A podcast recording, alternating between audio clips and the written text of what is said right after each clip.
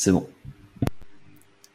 Bonjour et bienvenue dans le nouvel épisode de Messages à caractère informatique. C'est donc le 56e épisode, épisode numéro 55. Nous sommes le 3 septembre 2021 et aujourd'hui je suis accompagné de gens formidables et merveilleux tels que Arnaud Lefebvre. Bonjour Arnaud. Salut. Exactement. Arnaud, euh, bah Arnaud, je travaille à Clever Cloud euh, et je m'occupe, euh, enfin je fais du développement et de l'opérationnel au sein de la boîte. Voilà.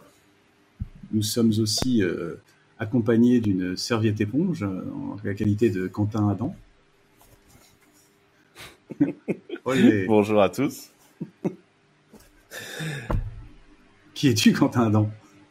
Euh, Je suis le, pseudo imprononçable WXZCE sur Twitter et chez Clever Cloud, j'ai le poste magnifique de CEO.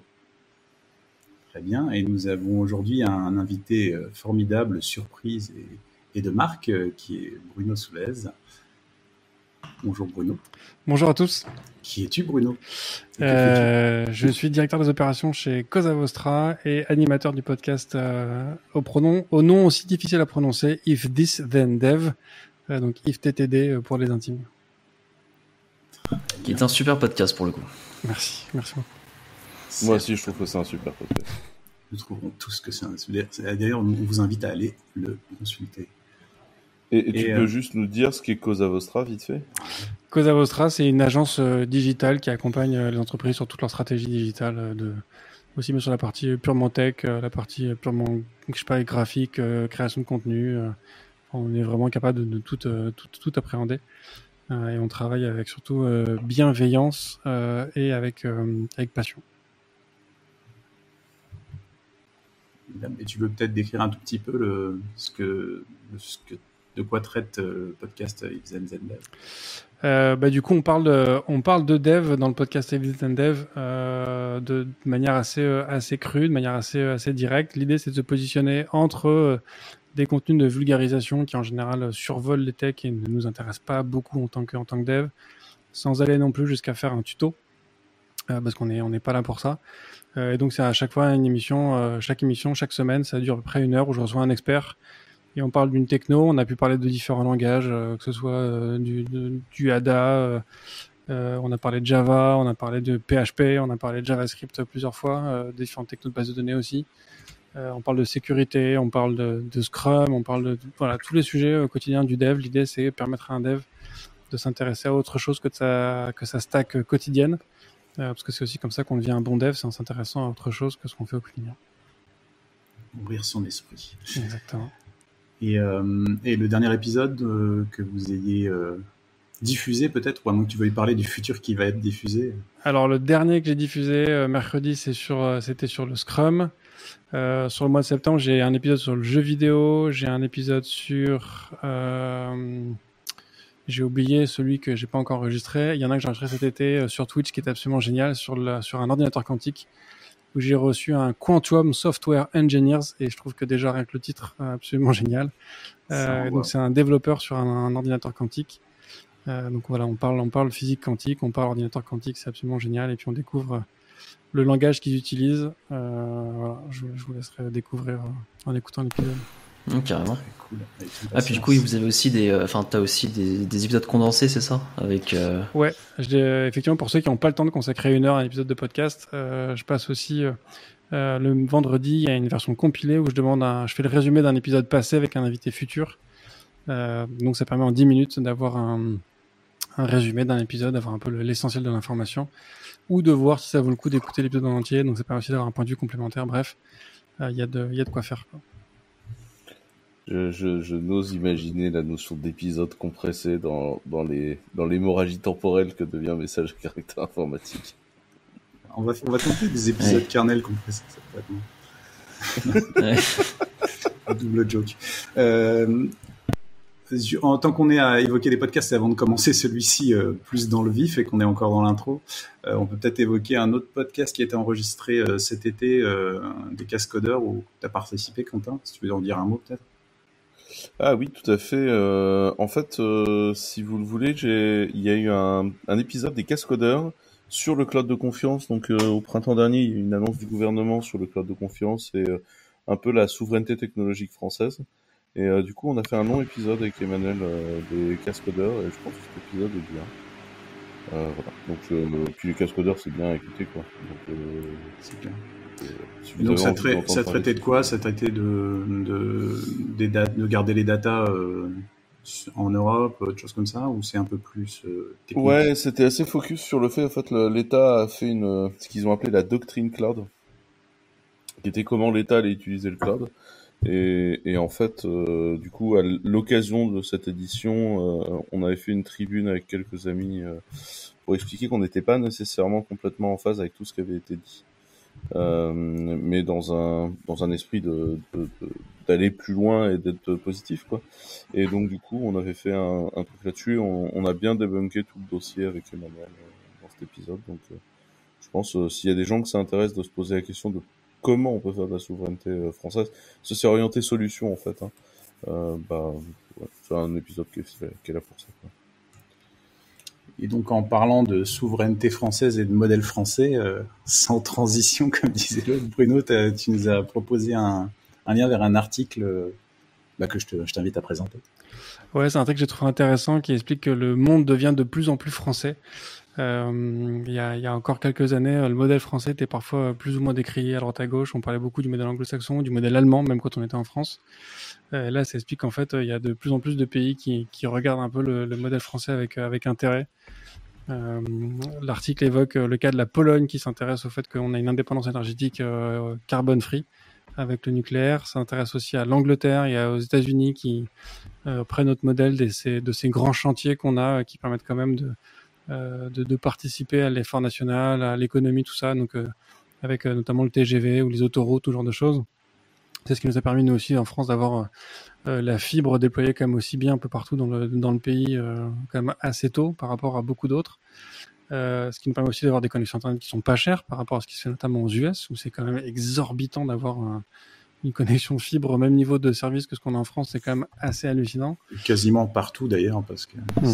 c'est- assez relativement inégalé. Je crois. Il y a sans doute des Ouais. endroits où c'est peut-être plus abordable, mais pas beaucoup. Je crois qu'en général, on est genre dans, les, dans le top 3 du classement en général sur, Ouais. le, sur le Ouais. prix au mégaoctet euh, euh, de, de la connexion. Et euh, l'article évoque aussi euh, bah, l'accès à la santé, le fait qu'on a une population qui vieillit quand même mieux que beaucoup de pays, euh, le fait qu'on a un taux de natalité qui reste très bon par rapport à, notre, à nos voisins européens. Et donc, c'est des choses qui, qui intéressent beaucoup de, beaucoup de, pays occidentaux. Euh, donc, qui, qui essaient de, de se mettre un peu à ce, à ce fonctionnement. Et euh, ça résonnait aussi avec euh, moi ce que je vois beaucoup sur TikTok en ce moment, où je vois beaucoup d'Américains qui découvrent que euh, payer 200 000 dollars pour une nuit à l'hôpital, euh, c'est pas normal, que euh, commencer sa journée à l'école en, en mettant sa main sur le cœur pour euh, s- prêter allégeance au drapeau américain, c'est pas normal non plus. Euh, que le fait qu'un Américain Surtout sur quand on n'est pas euh, aux États-Unis. aussi. Bah ouais, pour le coup. hein. le fait qu'un Américain sur deux ait une arme, c'est pas normal. Enfin, tu vois, des choses comme ça. Ils découvrent en s'ouvrant sur le monde qu'en fait, euh, ce qu'ils appellent le socialisme, euh, en fait, euh, c'est pas forcément le grand méchant loup, comme ils l'évoquent si souvent. Quoi. Et tout ça grâce à TikTok. Donc, Bah ouais. Ouais. c'est dingue. hein. Ok. Ce qui est du coup un coup des Chinois. Bah ouais. ce qui est quand même pas mal. Ce qui est quand même pas mal. C'est vrai que réussir à convertir euh, les Américains au socialisme avec, avec une application qui vient d'un pays communiste, c'est quand même assez. Un tour de force. quoi. communiste, communiste. Ouais, ok. D'accord. Ouais, c'est euh, cool d'en- d'en- d'entendre ça quand même au final, quoi. Enfin, euh, ou du moins d'avoir une ouverture d'esprit un peu plus, euh, un peu plus large. Après, est-ce qu'on est, modèle dans tout ce qu'on fait? J'imagine que non, mais oh, bah, non, voilà. j'ai envie de dire heureusement, mais c'est c'est assez rare de voir des articles anglo-saxons comme ça. Ouais, clairement.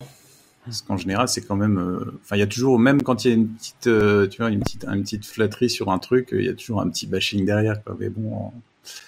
Et c'est vrai qu'il y a des, des retournements politiques. Après, bon, euh, comme on aime bien râler chez nous, on aime bien voir tout ce qui va pas. Puis quand tu bouges ailleurs, tu te rends compte de ce qui est bien, quoi. C'est plutôt- en effet c'est reconnu que les Français sont les plus critiques envers eux-mêmes. Bon, à, à l'exception des Anglais, quoi. Mais... Mais eux, c'est de la mauvaise foi, c'est pas pareil. c'est vrai, exactement comme là, c'est ça. Nous, on en est capable. et euh, et euh, bah, en restant un tout petit peu sur les problème.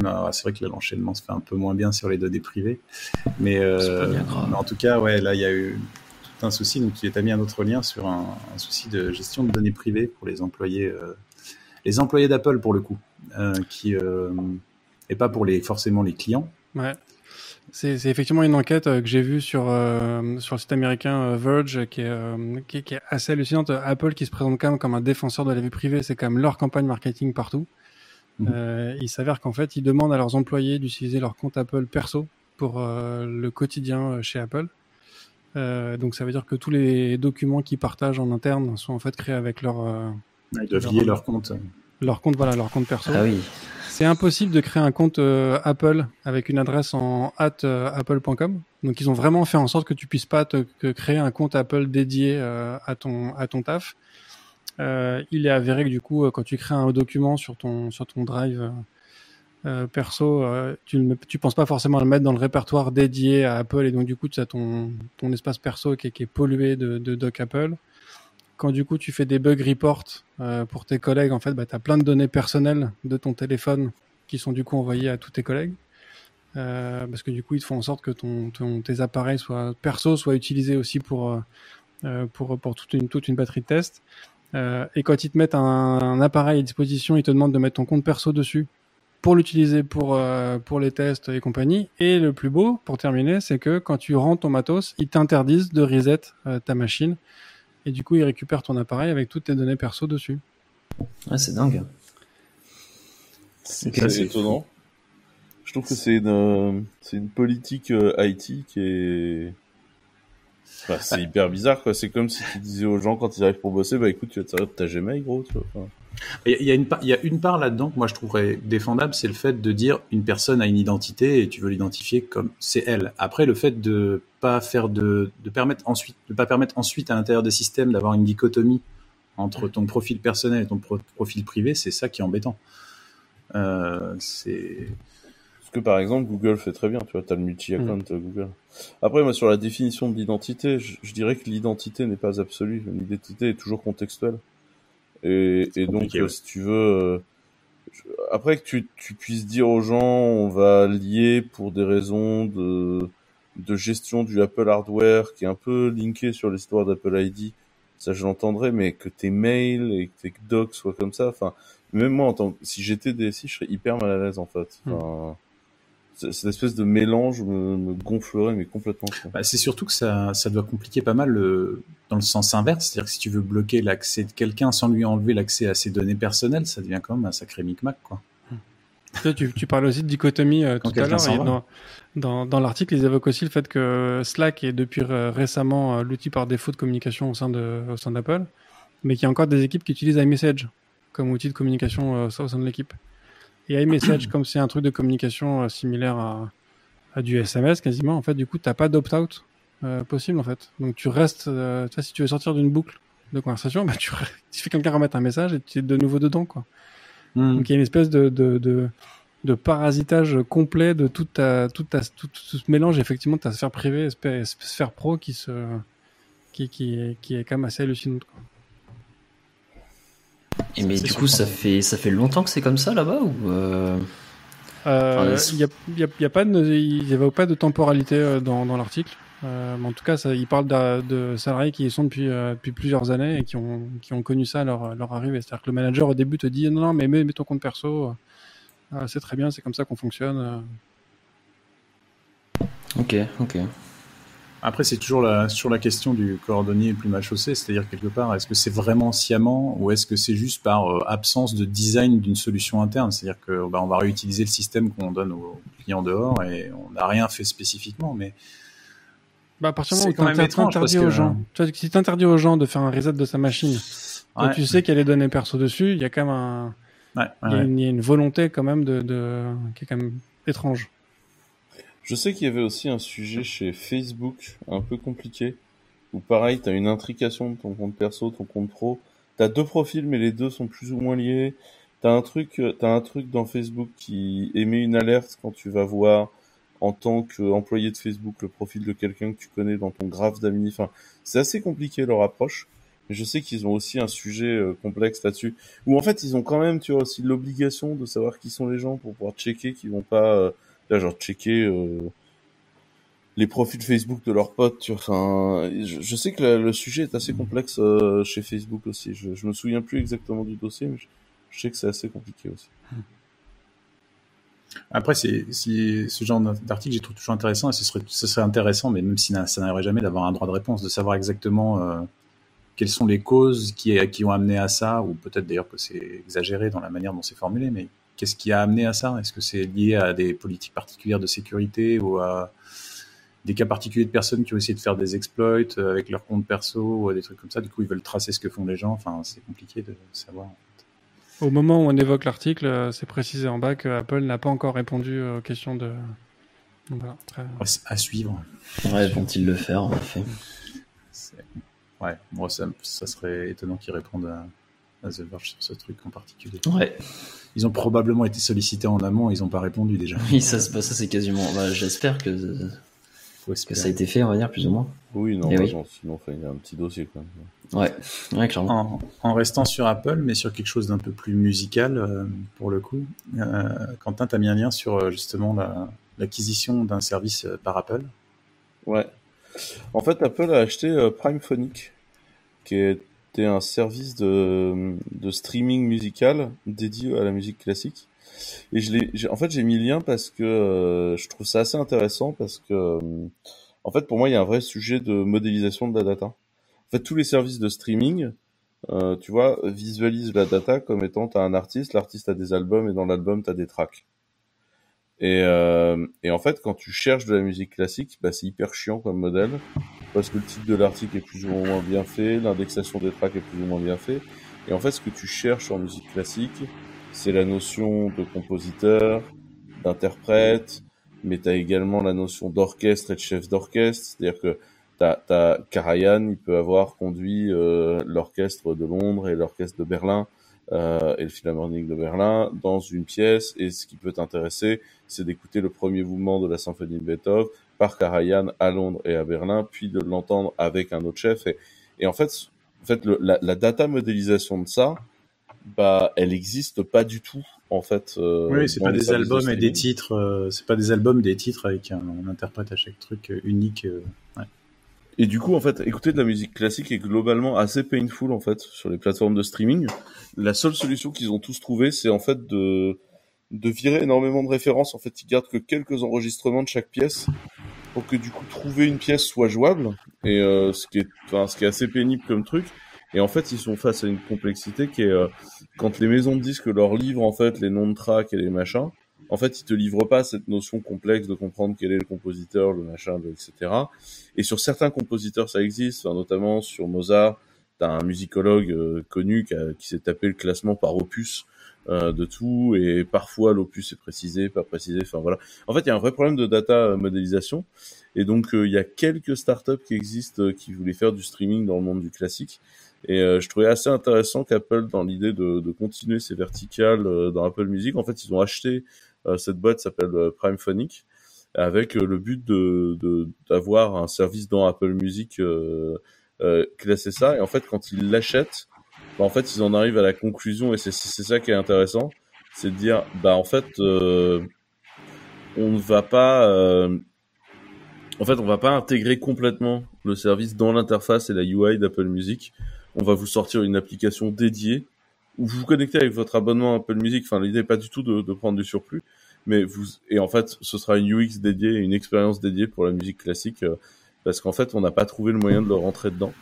Et je trouvais que c'était une histoire assez intéressante d'un point de vue soft et expérience produit en fait, de, de voir ce truc-là. Et je suis, je suis content de voir les les géants du streaming s'emparer enfin du problème du classique, euh, parce que c'est un, un vrai gros problème. Quoi. C'est bah ouais, sympa pour avoir une expérience euh, peut-être complètement dédiée à ce type de musique. Ouais. Bah, la partie application dédiée, j'avoue, euh, c'est. Je sais pas, c'est pas un peu too much, mais. Ça peut faire un peu élitiste, ouais, c'est un peu le. Ouais. Mais bon. Bah, après, je pense qu'ils cherchent peut-être à adresser un public différent aussi. Hein, ah bah, temps, bah, un public qui mais... peut-être pas. Mais je pense en même temps qu'il y, a, il y a un côté plus euh, freeform dans la structure de, et de la musique et des choses que tu veux présenter et de tout ça qui fait que tu veux pas juste mettre une album cover par exemple, des choses comme ça. C'est peut-être plus intéressant. Peut-être qu'après ils veulent aussi coller ça avec des partitions, mettre ça avec des, des services euh, plus intéressants liés à la musique elle-même. Il n'y avait pas une volonté aussi d'utiliser le, au travers de cette nouvelle app, de faire, euh, de mieux utiliser la spatialisation du son euh, sur tous les devices Apple qui font beaucoup maintenant, qui dans le classique, je crois, a quand même plus de de valeur que dans le dernier euh, et, puis la, et puis la gestion de la qualité du son aussi, parce mm. que si tu veux utiliser vraiment bien écouter du classique, euh, c'est clair qu'un MP3 mal compressé, c'est pas top top. Hein. Ouais, je sais qu'on en parle dans le communiqué de presse, mais je trouve que c'est un peu bullshit. Pour moi, ça va être essentiellement euh, mm. de l'accès à la data, parce que pour moi, de toute façon, ils tapent la même base d'audio. Hein. Il y a des chances. moi, de la façon dont je l'ai compris, c'est que tu tapes la même base d'audio. Et en fait, ce qui m'a fait marrer, c'est que pour moi, la, la question elle se pose sur d'autres typologies d'écoute de musique. Euh, quand tu prends un sujet comme euh, les mix, par exemple, tu vois, euh, euh, si tu vas dans l'écosystème électro pour le coup, en fait, autant sur SoundCloud, tu as une vraie expérience de l'idée du mix avec les différentes phases du mix, les différentes, enfin, tu vois, quels ont été les, ah, le moment où je perds les mots, quand tu prends des morceaux de musique, des samples, des samples qui ont été utilisés ou des musiques qui ont été mises dans un mix etc. Où SoundCloud a cette vraie expérience de lien avec la notion qui est pas trop d'albums, mais vraiment je te pousse des trucs et tout. Et en fait, quand tu es sur Apple Music, c'est, enfin, l'expérience mix elle est pourrie. T'as juste une track d'une heure et puis bah bisous, bonne journée quoi. Et euh, alors que tu vois toute cette histoire où en fait quand il y a quelqu'un qui sort un sample, il va être remixé x fois. Et en fait, t'as une as une vision un peu buissonnante comme ça d'un d'un morceau et tu vois qui existe aussi dans la musique électro. Où pour le coup, bah t'es plus du tout dans le même modèle que dans le classique. Pour moi, t'es encore un autre data model. Et aujourd'hui, il est pas du tout bien adressé non plus dans les gros streamers. Enfin, il y a SoundCloud euh, qui le fait, euh, mais bon, SoundCloud, ils ont été collés à la à la hache dans leur modèle, euh, euh bah, euh, le catalogue généraliste. Et du coup, c'est, en fait, moi, je trouve qu'ils ont vachement pénalisé leur expérience à ce moment-là. Enfin, je trouve que ça, ça a vachement pénalisé pour moi l'expérience du truc. Et je trouve que c'est assez intéressant que bah, une boîte comme Apple commence à regarder les différents axes de euh, bah, comment on identifie le son qu'on va écouter, pourquoi, dans quel sens. Et je trouvais, je, trouvais ça intéressant. Je sais pas s'ils vont le sortir aussi pour l'électro. Je sais pas si. Ouais, des choses à faire peut-être même autour du jazz. Euh, il y a pas mal de problématiques du même genre, je pense. Ah, clairement. Dans le jazz, euh, il y a une vraie problématique. Mais tu vois, par exemple, le... rien qu'en data, tu vois, aller classer dans les morceaux de jazz le ça. Alors en fait, c'était le Monk qui est passé tel jour, machin, et en fait, c'est une reprise de tel thème et tout. Enfin, genre soit tu le fais à la mano avec une bande de fondu du jazz, soit tu, soit tu t'essayes de le faire, je sais pas, peut-être en live. Enfin, je trouve que c'est. Euh, et tu vois, je, pense qu'il y aurait un vrai sujet, tu vois, d'aller chercher des niches comme ça et de les bosser. Et pour moi, faut être, faut être très gros pour pouvoir le faire parce que c'est des, enfin, c'est des marchés qui sont polémiques en fait à chaque fois. C'est sûr. C'est sûr, c'est sûr. Et, euh, et, donc sur, euh, pour battre euh, ces idées reçues sur la manière de consommer la musique, peut-être discuter des idées reçues qu'on a aussi dans le monde du développement. Ça, c'est de l'enchaînement. pas mal, pas mal. Euh, ouais, c'est effectivement. Alors, c'est une vieille vidéo dont je parle euh, assez régulièrement, que j'aime beaucoup. C'est une conférence de Brett Victor qui date de 2013, donc c'est vraiment pas quelque chose de, de récent. Mais pour vous donner ordre d'idée, en fait, on avait donné comme consigne à Brett Victor de faire une projection sur qu'est-ce que serait le dev dans 40 ans. Et plutôt que d'imaginer ce que serait le dev en 2053, il a imaginé, il a fait sa conférence comme s'il était en 1973 pour imaginer ce que serait, ce qu'aurait dû être du coup le dev en 2013.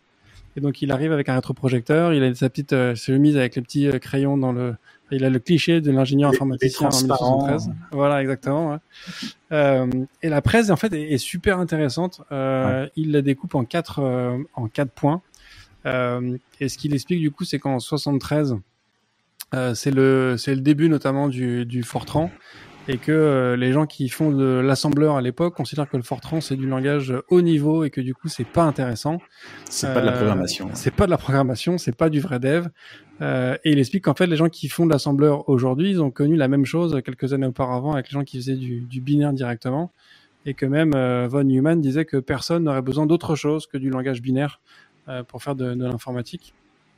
Et que donc en fait à chaque fois qu'on ajoute un nouveau langage, il est plus ou moins décrié par ceux qui euh, qui, qui, qui l'utilisait avant. il montre que déjà en 73, on avait des des systèmes qui étaient capables de faire de la reconnaissance d'image, de la reconnaissance de d'écriture.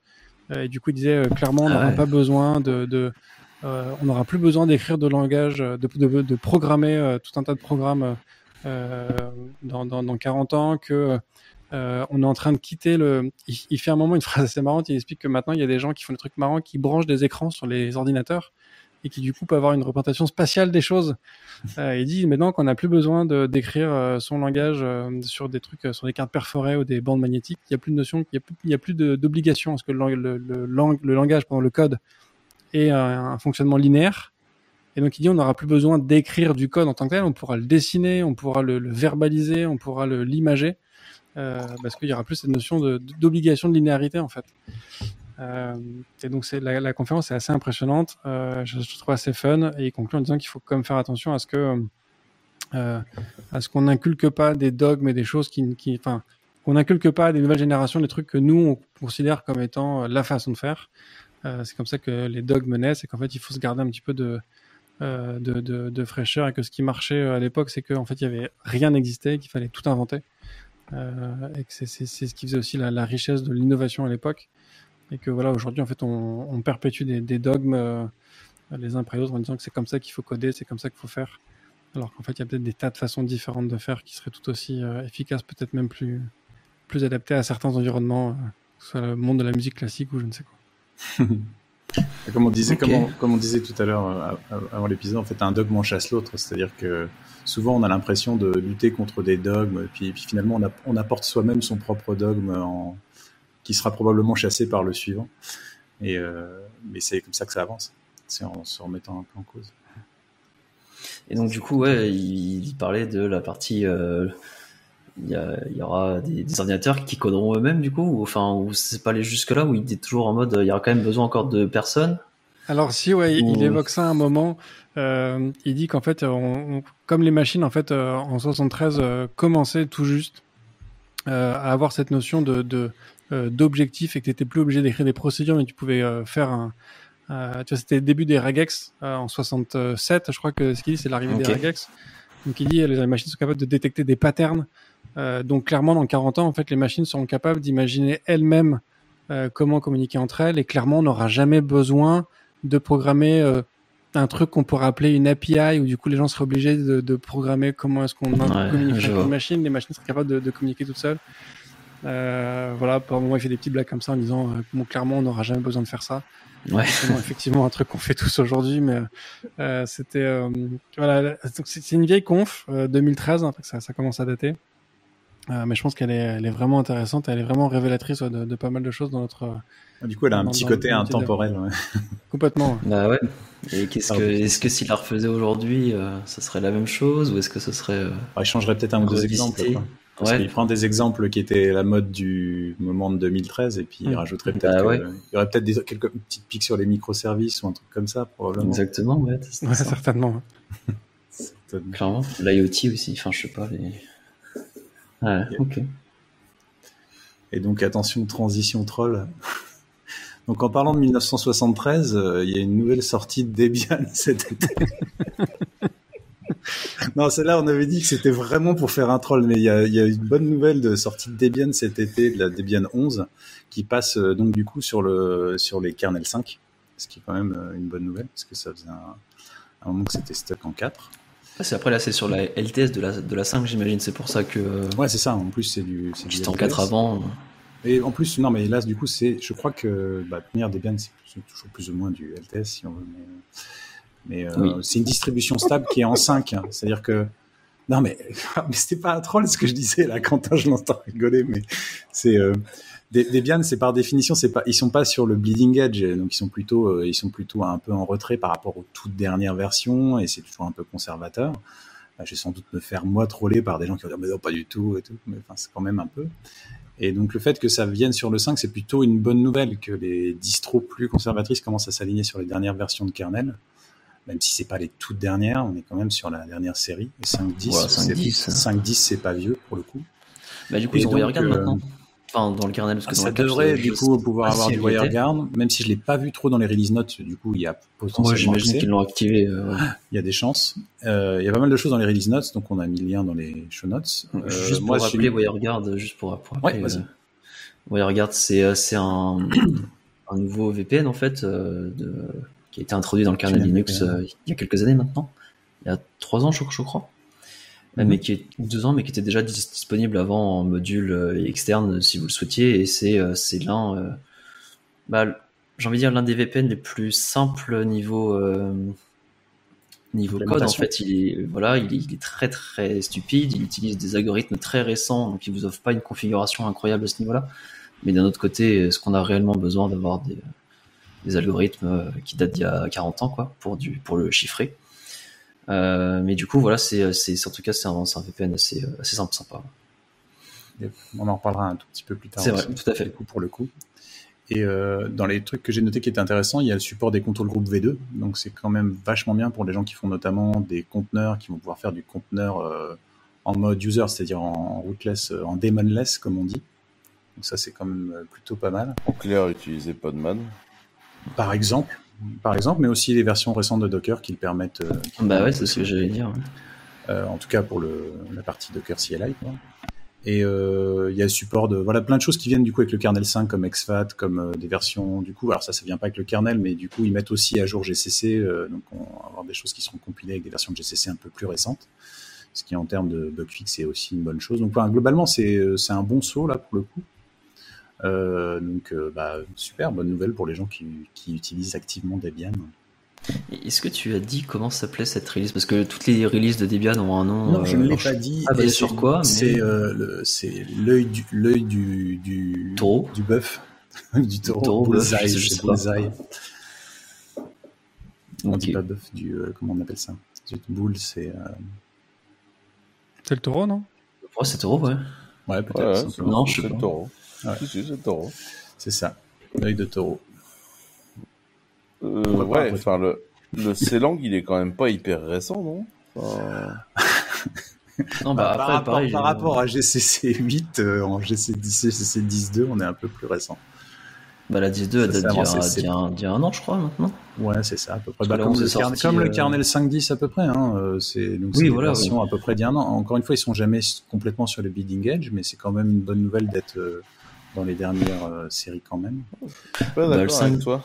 Moi, tu vois, je, moi, moi, je vois, moi, je vois le, le monde du software, c'est comme étant une espèce de languette qui avance, tu vois, dans le temps. Et, euh, et en fait, pour moi, euh, Debian, ils sont toujours sur le bleeding edge de l'arrière, tu vois. Genre, ils sont toujours sur le point de tomber. Genre, voire ils sont déjà tombés, tu sais, dans le truc qui est EOL depuis 10 000 ans, et là ils disent, ah, on l'a mis à jour. Ah, c'est dire qu'on avait dit qu'on ferait juste un troll pour rigoler au début et pas de troll après, et on finit sur un troll.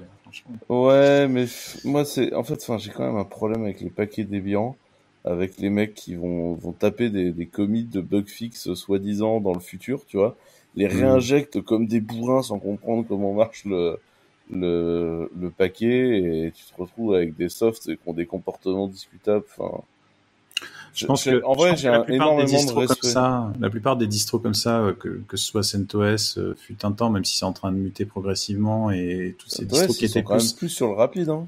Bah, un peu plus, mais par le fait qu'il y a Apple qui est lié à Fedora, qui ramène des packages récents et tout ça, mais euh, tous, ces tous ces distros un peu laid back, elles sont en train d'amorcer une mutation vers quelque chose d'un peu plus euh, qui va avec le changement de, on va dire, d'acceptation par les gens du fait de se mettre à jour.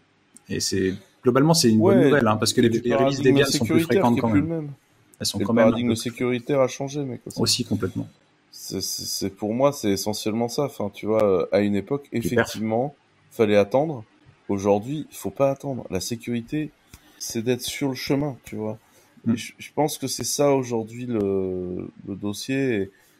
Et, je, je, pense qu'il vaut mieux être en avance aujourd'hui que trop en retard. Enfin, c'est mon approche de la sécurité. Après, ça reste une rolling release, en effet, quoi. Enfin, il n'y a pas de. J'ai pas l'impression qu'ils aient l'envie, tu vois, de partir en mode. Euh, non, pas une rolling release, justement. Non, justement, c'est pas une rolling Ils font du, ils font du packaging. Là, il y a des gens qui vont être sur la 11 pendant un bon moment. Euh, bah oui, c'est ça. la 11, mais euh, ils vont la garder un moment. D'ailleurs, elle est supportée pendant combien de temps? Enfin, genre. Honnêtement, je sais pas. Je sais pas, ok. J'ai pas regardé. Parce que je sais plus si, elles sont toutes supportées genre 10 ans ou si il y en a une de temps en temps qui est supportée pendant super longtemps comparé aux autres. Il me semble qu'Ubuntu bah, fait un peu plus ça, mais en même temps ils sortent des versions un peu plus. Alors, Ubuntu, ouais, ils ont des LTS et puis après Ubuntu, il y a aussi des versions Enterprise, alors que Debian, il n'y a pas de. Y a ils sont pas allés jusque là. Enterprise si tu veux.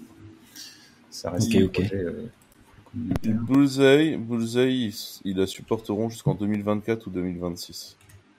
C'est ce qui est écrit sur leur site web. Sachant que Debian 10, donc Buster, il est prévu pour être en support jusqu'en 2022-2024. Et euh, aujourd'hui, euh, la, la LTS courante, c'est la 9, c'est Stretched. Donc c'est toujours Stretched. Hein. Stretched est sorti il y a quand même... Euh... Je me demande si c'est pas sorti sous Sarkozy, ça C'était 5-6 ans, non? Voilà. Euh... non, c'est vieux Stretched, en vrai.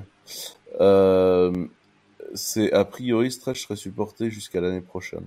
Enfin, genre, vous avez 10 mois, quoi.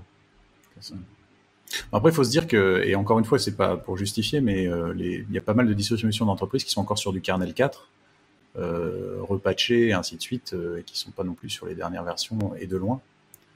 Donc ça reste quand même pas une, sans être une excellente nouvelle, c'est quand même plutôt mieux c'est quand même plutôt mieux et ah, ça permet au moins. Euh, en, plus, ça permet d'éviter un spread trop grand entre les distros des outils. je pense euh, les contrôles groupe V2 par exemple, euh, le fait que tu aies encore besoin de supporter les contrôles groupe V1, ça, ça laisse, ça drop tous les outils de, liés au conteneur vers le bas parce que tu dois avoir un code qui supporte les deux tout le temps et tout doit être testé sur les deux tout le temps et c'est vraiment fastidieux. Ouais, mais tu vois, enfin, la faille de sécu des conteneurs avec, tu vois, elle est liée directement à ces salles pratiques de laisser traîner des espèces de binaires qui ont 2000 ans, tu vois, et de dire aux développeurs, ah bah maintenant tu vas t'installer sur ça, et euh, va faire de l'archéopaléontologie euh, pour te trouver ne serait-ce qu'un compilo qui acceptera de prendre la glibc qu'on a euh, en autorisation sur nos serveurs parce que nous, Ops, avons décidé que la paléontologie était faite pour faire de la production, tu vois. Et du coup, tu te retrouves avec des gens qui te disent, bah non, ça va pas être possible. Et donc, qui globalement te font un gros paquet de binaires, c'est bien sale, tu vois. Après, ils appellent ça conteneur, ou tu vois, ça peut être installé à la vrac dans slash OPT, tu vois, on peut l'appeler comme ça aussi.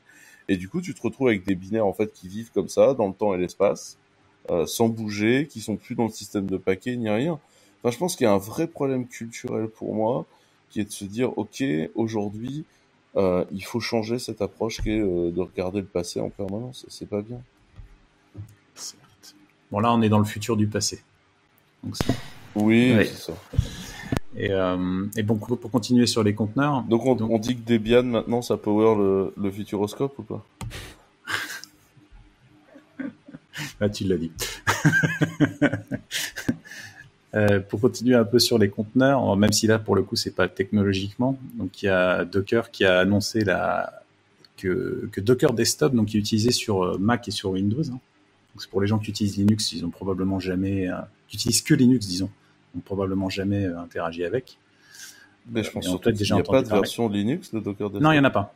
J'ai toujours trouvé ça un, peu dommage, mais en même temps compréhensible euh, d'un point de vue euh, cible, entre guillemets, tant qu'il était gratuit. Ça viendra peut-être. Et donc Docker Desktop, pour le coup, n'est plus gratuit pour les grands comptes. Alors là, il y a une espèce de, sweet spot qu'ils essaient de trouver avec le nombre de personnes ou le, ou le chiffre d'affaires, je sais plus si c'est le chiffre d'affaires ou un truc comme ça de, de la société. C'est les deux. C'est les deux, voilà. C'est l'un, et ou l'autre, en fait. Le premier atteint, on va dire. Et euh, c'est 250 personnes. Donc bon, si vous, l'utilisez pour vous à titre personnel, euh, vous pouvez toujours continuer à l'utiliser gratuitement. Et donc Docker Desktop, ce que ça amène, c'est le fait de pas devoir se configurer une VM, de pas avoir refaire son Docker machine en, en CLI et tout ça. Ça rajoute quelques customisations sympathiques. C'est un outil qui est euh, bon an mal an bien pour les, euh, les newcomers entre guillemets sur Docker parce que c'est plutôt bien fait. Euh, après, euh, c'est plutôt. fait. Je pense. Ouais, c'était pas. Euh, ça, ça, ça, va beaucoup plus loin que j'ai lancé un Vagrant à l'arrache pour faire un Docker. et c'est surtout très adapté à la plateforme en plus, parce que sur Windows et Mac, les implémentations sont radicalement différentes en termes de gestion du réseau, de la virtualisation, des, des storage, des volumes, tout ça. Bah, c'est vraiment pas mal fait. Ça permet même de lancer des clusters Kubernetes en local. Enfin, ils ont rajouté plein de fonctionnalités. Après, est-ce que c'est une bonne idée de le faire systématiquement? En tout cas, pour les gens qui en ont besoin, je trouve que c'est c'est vraiment utile. Même pour jouer avec, c'est vraiment bien. Donc, c'est des bons outils. Euh, c'est vrai que c'est dommage qu'ils Windows, euh, Linux, mais... Sur Windows, ça utilise euh, WSL du coup pour lancer les machines maintenant, quoi. Enfin, ça utilise WSL. Ils ont une compatibilité WSL, mais je crois que non, au départ, ça n'utilise pas WSL, ça utilise des couches de, en fait, virtualisation. Ils sont en à la base, avec, avec WSL2, à ma connaissance. Mais je crois que. Bah, moi, il me semble que non. Bah, maintenant, en tout cas, ils utilisent plus WSL. Euh... Alors, peut-être que je me trompe, mais j'ai entendu ça d'un pote qui travaille sur Windows et il me disait, bah, maintenant, utilise WSL, en tout cas, sur sa machine, je sais pas. Donc, après, si tu peux utiliser maintenant WSL2 pour euh, lancer des conteneurs. Euh... Ouais, ah oui, un backend, en fait. Ah, ouais. Ça. En fait, tu as euh, un des backends et il faut que tu l'actives dans, euh, dans Docker, machin truc. Je l'ai fait l'autre jour. Oui, parce que du coup, sur ma Linux, dans mon Windows 10 professionnel virtualisé, j'ai été m'éclater. Enfin, bref, ça. voilà. Des boîtes dans des boîtes, dans des boîtes, dans des boîtes. C'est vrai, ouais. Non, mais je voulais voir le truc, euh, tu... Mais après, bon, l'outil est bien. Alors, il y a plein de gens là qui ont mis euh, plein de, voilà, ça a été la réaction. Euh... Alors, il y a une espèce d'analogie qui a été faite avec le cas d'Elastic et problème d'open source. J'ai vraiment pas vu le rapport, moi, pour le coup, parce qu'on n'a vraiment aucun rapport je pense, enfin, de mon point de vue, je pense que Docker, ça fait longtemps qu'ils auraient dû avoir un client de ce type euh, euh, payant d'une certaine manière, ou même avoir même avoir une somme modique, ou faire payer euh, 5-10 euros pour le client, même pour des utilisateurs lambda, parce que par exemple sur Mac, c'est assez fréquent qu'on se, prenne une licence de Pixelmator ou d'un outil comme ça qui est pratique. Je trouve que ça aurait euh, une bonne valeur ajoutée. Et, euh, et c'est après, à un moment donné, c'est normal aussi qu'ils aient besoin de rentabiliser le truc, quoi, euh, pour le coup. Et, euh, et c'est un outil de qualité, quoi. C'est pas juste un, un truc euh, un bidon où ils disent tiens, on va te mettre un, un droit d'usage, quoi. C'est euh, non, c'est un outil qui a une valeur ajoutée par rapport à la CLI pure, quoi. Donc c'est vraiment, c'est vraiment pas mal. Et euh, tu l'as déjà utilisé ça, pour, pour mettre un peu d'équilibre sur le truc, il y a quand même Podman qui existe aussi et qui existe notamment pour Mac. Alors pour Windows, je sais pas, peut-être pas avec WSL, mais Podman maintenant apparemment fonctionne aussi sous Windows et permet de lancer des conteneurs de commande. Moi, je l'ai utilisé un petit peu euh, euh, avant de quitter ma boîte précédente. Euh, j'ai eu l'occasion de, de, le mettre en place parce qu'on on était encore très ancien, mais on a commencé à utiliser effectivement Docker dans mon ancienne boîte un petit peu avant que je parte. Donc j'ai eu l'occasion de, de, le tester à ce moment-là. Mais du coup, là, le fait qu'il que le, la version desktop n'est plus gratuite pour les grands comptes, est-ce qu'ils améliorent un peu les fonctionnalités pour les du coup pour les grands comptes ou c'est le même alors, il semblerait que ça va avec euh, avec les licences. Maintenant, tu as aussi, euh, il y avait le move qu'ils avaient fait de rendre Docker Hub euh, plus complètement gratuit. Et du coup, avec ta licence, tu as du coup accès à des pushes dans Docker Hub, à des, fonctionnalités liées à Docker Hub, euh, des intégrations de sécurité supplémentaires, des possibilités d'intégration avec des clusters Kubernetes ou autre chose comme ça. Enfin voilà. Donc c'est plus la partie intégration avec des services tiers qui, qui n'était déjà pas gratuit, qui du coup est built-in. Ok. Ouais, en fait, non, c'est plutôt, euh, ils ont vraiment mis le hub dans l'inscription, enfin, quand tu regardes les plans. Le mm. seul truc que je trouve un peu, euh, en fait, le truc que je trouve un peu dommage dans cette opération-là, c'est que, en fait, le grand compte moyen, il a pas tant que ça envie d'utiliser le Docker Hub. Tu vois, en général, il a une espèce de bidule à base d'Arbor ou ce genre de truc en interne. Et euh, je suis, enfin, je suis pas sûr de l'adéquation entre les deux offres euh, à fond. Il euh, faudrait peut-être fournir une version du Docker Hub au staff chez lui ou je sais pas quoi, mais moi, enfin, franchement, cette histoire-là, c'est, j'aime pas les boîtes qui lancent du full gratuit, euh, foutent le bordel sur le marché et des années plus tard te rappellent en disant ah maintenant faut payer. Et en même temps, je suis parfaitement d'accord sur le fait de dire qu'il faut payer le boulot de Docker, mais j'aurais apprécié qu'ils fassent payer des. Ils auraient dû le faire au départ, oui. Et, et en fait, je, ça me gonfle ces boîtes VC funded qui sont genre, allez, on rase gratis, tu vois. Euh, et puis, euh, puis une fois qu'on a loqué les gens, qu'on a foutu le bordel sur le marché, que c'est l'apocalypse, euh, ah au fait, faudra passer à passer à la caisse quoi. Et euh, Oracle avait un peu essayé de faire ce coup-là avec le JDK à un moment. Euh, ça arrive hyper souvent dans l'écosystème. Euh. Enfin, tu vois, c'est comme si euh, demain GitHub disait, en fait, euh, il y aura plus de repository gratuit sur GitHub. Je leur dire, les gars, vous avez foutu le bordel sur le marché, vous avez foutu le bordel sur le marché. Enfin, essayez d'être un peu raisonnable dans vos demandes, je trouve. c'est mon avis très personnel sur le sujet. Mais du coup, oui, il n'y a pas de, bière gratuite à vitam aeternam, les gens, en fait. Ça, ça n'existe pas. Et en parlant de il n'y a pas de bière gratuite Eternam, parlons de bah, en vrai, non, mais en fait, juste, il y a peut-être, il y a peut-être des points. Si vous avez jamais testé La transition. ouais, mais c'est un super soft. Ils ont fait un super boulot. C'est normal de payer pour ce boulot-là. Ouais, complètement. Et en fait, globalement, les Linuxiens s'en foutent, ils n'en ont pas besoin.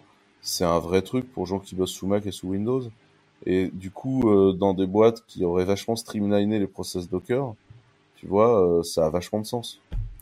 Moi, je suis pas tout à fait d'accord sur le côté les Linuxiens n'en ont pas besoin. Je pense qu'il y a un, déficit d'outils UI euh, côté Linux pour gérer ce genre de trucs. Je dis pas qu'il le faut absolument ou qu'il faut absolument celui-là, mais tu as une tranche de le fait que il y a plein de gens qui utilisent pas Linux parce qu'il manque euh, de la gestion UI de ce genre de choses en fait. Si tu veux, euh, il manque un peu une alternative à ça. Moi, je, suis un très grand, très grand utilisateur de la ligne de commande, donc j'en ai rien à faire, mais euh, je comprends tout à fait le, le besoin.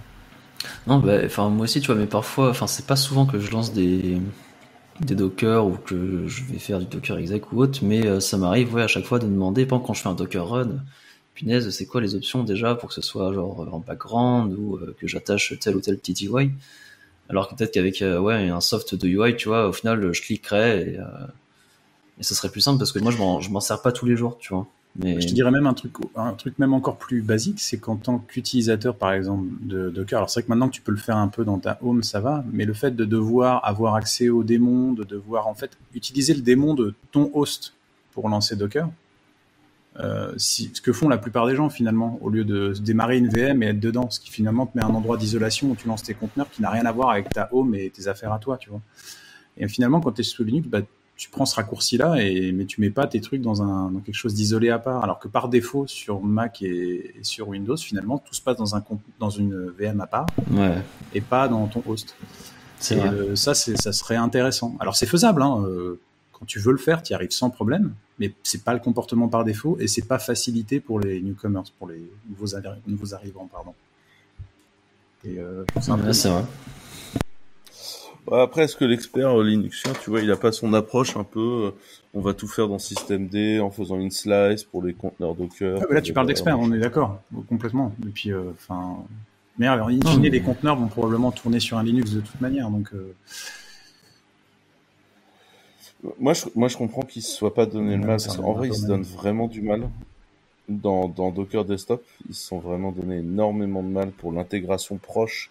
Enfin, t'as quand même un autre système qui est dans une VM, qui est bien bricolé, pour pas avoir ce problème de, de gestion du disque, du réseau, du machin. Enfin, c'est assez bien propre ce qu'ils font, que ce soit sous Mac ou sur euh, Windows. Enfin, l'expérience plutôt bonne. Le boulot à faire pour que ça marche sous Linux est dur. Mais alors, le boulot à faire pour que ça marche sous Linux, quelle que soit la putain de distrib que tu utilises. C'est le problème de tous les clients. Le Debian, l'Anducu, sa race. Euh, tu vois. non, stop, non, pas, non, pas que Debian, ça suffit. Non, mais imagine, regarde, regarde ce qu'ils font. Non, mais regarde ce qu'ils font dans Docker Desktop, va le coller sous Debian 9.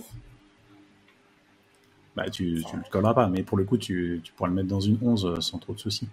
C'est groupe V2, ça monte. Tu vois, si tu, si tu te dis à un moment donné, tu parles oui, du, tu peux le mettre dans une 11 aujourd'hui, tu le mettras pas dans une 11 l'an prochain, tu vois. mais après, si le truc fournit sa propre VM, comme tu disais, euh, The Pag, euh, genre où il bootera tout dedans, euh, enfin, si c'est bien ce que j'ai compris tout. En fait, si, tu, si tu faisais un client qui derrière tape dans du KVM, globalement, lance, une, VM derrière les coulisses et te, te fait la tuyauterie là-dessus, te prépare tes volumes et tout ça, ça serait un gain de temps. Tu peux le faire toi-même, sans problème. Euh, mais euh, ça serait pas dégueulasse. Maintenant, encore une fois, je dis pas que c'est une panacée. Après, on ramène une VM euh, dans du conteneur. Ça, je pense que c'est quelque chose qui est relativement portable sur pas mal de distros récentes. Après, le but c'est pas forcément de supporter tout. Mais après, le problème, ça va être plus la couche, quelle, enfin, dire quelle couche client utiliser pour pouvoir l'utiliser sur tous les, sur tous les desktop Linux sans que ce soit de l'électron si possible. Et puis en plus, t'as as déjà des trucs qui existent un peu. Euh... En fait, t'as, enfin, en, en UI, t'as tout tout l'écosystème autour de machines CTL, tu vois, euh, et euh, t'as Genome Box et compagnie. Et il me semble que dans Genome Box, tu peux regarder tes profils Docker, ou en tout cas qu'il y a des gens qui bossent sur un plugin euh, là-dessus. Alors ouais, il y a des, c'est pas mal, je trouve d'ailleurs ce que Genome Box fait euh, de ce point de vue-là mais c'est, il manque toujours des petits bouts de ficelle par-ci par-là. Mais ça peut, c'est faisable en effet, c'est une des directions possibles. Et, pour certaines personnes, c'est utile. Il y a des personnes à qui Genonbox va très bien, et puis la plupart des autres gens vont utiliser la ligne de commande pour lancer leur VM, parce que c'est trop surface, quoi. Ouais, mais tu vois, Genombox, par exemple, il a une approche hyper propre, je trouve, de la façon dont il bosse dans le système. Enfin, tu vois, c'est hyper propre, euh, Genombox, en fait. Enfin, tu vois, il se comporte vraiment comme une UI, c'est tout, et après, il lance ses process, et il cause avec systemd pour ça, ça c'est... avec un beau graphe de process. Euh. D'ailleurs, en parlant de graphe... Ah, pas mal. Il a fallu la trouver, celle-là. Hein. Putain, je, je, galère depuis celle que j'ai loupée tout à l'heure. en parlant de graphe, donc il y a une vulnérabilité euh, liée à du traversal de graphes d'objets. Si tu veux en parler, Arnaud. Exactement. Alors une vulnérabilité dans euh, Atlassian Confluence, qui est, euh, bah, un outil majoritairement de documentation, de wiki, un peu tout ça, qui est pas mal utilisé par beaucoup d'entreprises. Et alors je l'avais pas vu passer, mais elle est sortie la semaine dernière et globalement elle est assez critique, même enfin très critique, hein, puisque son score de, euh, dire de vulnérabilité est à 9,8 sur 10, ce qui est, un bon score honnêtement. Euh, et globalement, en fait, ça vous permet de très facilement prendre contrôle de n'importe quelle instance Confluence, que vous soyez authentifié ou non, euh, du moment qu'elle est exposée sur Internet ou que vous y avez accès. Donc c'est, enfin voilà, ça, se pose ici. Apparemment, la vulnérabilité, en effet, réside dans ce qu'on appelle l'Object Graph Navigation Language, qui est un langage, voilà, qui est un langage de scripting euh, a priori qui interagit avec du, code Java, ce que j'ai compris, qui permet de get et set des propriétés de différents objets exposés en Java. Et mais a priori, en fait, vous avez la possibilité de directement fournir votre propre script ou en tout cas une partie pour modifier vous-même ou manipuler en tout cas ces propriétés. Donc, euh, bah, mettez à jour, euh, évidemment. Euh, peut-être que vous avez déjà eu la, notification, parce que j'imagine qu'Atlassian a envoyé une, communication un peu globale. Vous avez pas mal de, bah, différentes branches du, produit qui ont été patchées. Donc, des, mises à jour ont été releases le 25 août. Là. Et si jamais vous pouvez pas mettre à jour, vous pouvez également lancer un script qui fournisse un script bash à peu près de 300 lignes, qui patch en fait directement les fichiers sur la machine. Euh, et après, j'imagine qu'il faut redémarrer euh, le Confluence, mais ça, c'est voilà, si vraiment vous pouvez pas euh, patcher en mode mise à jour complète ou même mise à jour mineure, en fait. Euh, c'est, Ce qui peut parfois être le cas pour des problèmes de compatibilité de plugins d'expérience. Alors exactement. Après sur du sur, sur de la mineure, voilà. Mais le truc en fait, c'est qu'il y a aussi, je crois, des versions qui sont plus maintenues, qui ont été impactées. Donc du coup, bah, ça c'est un peu fatigant. Euh, Mais globalement, c'est des. Moi, ça me rappelle beaucoup une, les, problèmes qu'il y avait eu à l'époque sur euh, Struts 2 et tout ça. On, en parlait tout à l'heure sur euh, il y a Xworks et compagnie où tu avais pareil des, traversales de, de graphes d'objets qui étaient faisables avec des, espèces de wildcards que tu pouvais passer. donc, du coup, dès que tu ouvrais la porte vers ça dans, ta UI de ton appli, quelqu'un pouvait traverser tout le graphe d'objets en mémoire. Donc, c'était open bar. Ouais, ça fait mal quoi. Euh, et, donc là, c'est dans les templates Velocity qui sont pas mal utilisés dans, Confluence. C'est ça que patch en fait leur, zip, là, leur Ils patchent des templates Velocity et ils recommandent de désactiver le sign-up jusqu'à ce que vous ayez fait un vrai upgrade. Et la vraie solution, c'est surtout de faire un vrai upgrade. Quoi. Alors pas seulement le sign-up, hein, il faut faire ça et le script patch. Hein, il, y a eu un gros, un gros euh, quiproquo. Enfin, enfin je sais pas, ils ont un peu, un peu merdé, on va dire. Euh, dans le sens où tout d'abord, ils ont indiqué que si vous désactivez en effet le sign-up euh, public, en fait, parce que vous avez une option dans, dans Confluence où vous pouvez euh, allouer, enfin, autoriser pardon n'importe quel utilisateur à se créer un compte. bah là, là, du coup, en effet, au tout début, la faille en fait était identifiée juste pour l'utilisateur connecté. Et donc, bon, bah, si votre instance était ouverte au public, bah oui, n'importe quelle personne non, enfin, qui fait pas partie de votre, votre Confluence, mais qui peut quand même s'inscrire, au final, a accès à la faille alors que quelques jours après ou quelques heures, je sais plus, c'est dans le descriptif de l'issue euh, Confluence, bah, ils reviennent sur leur position en disant bah en fait non, euh, il y a d'autres endpoints qui sont également vulnérables et qui eux sont accessibles à n'importe quel euh, utilisateur, donc ou même non authentifié justement. Donc il faut mettre à jour le, patch bah, fourni suffit, mais c'est pas juste désactiver l'option de sign up qu'il faut faire quoi. Et donc je sais pas du coup s'ils ont envoyé un mail suite à ça ou pas à tous leurs clients ou en général, j'ai l'impression qu'ils le font, mais. Euh, En général, comme beaucoup, alors ça peut arriver, mais beaucoup, comme beaucoup, ils ont, ils donnent une base de suivi qui fait partie du contrat où tu peux aller consulter. Et... Ouais, c'est possible.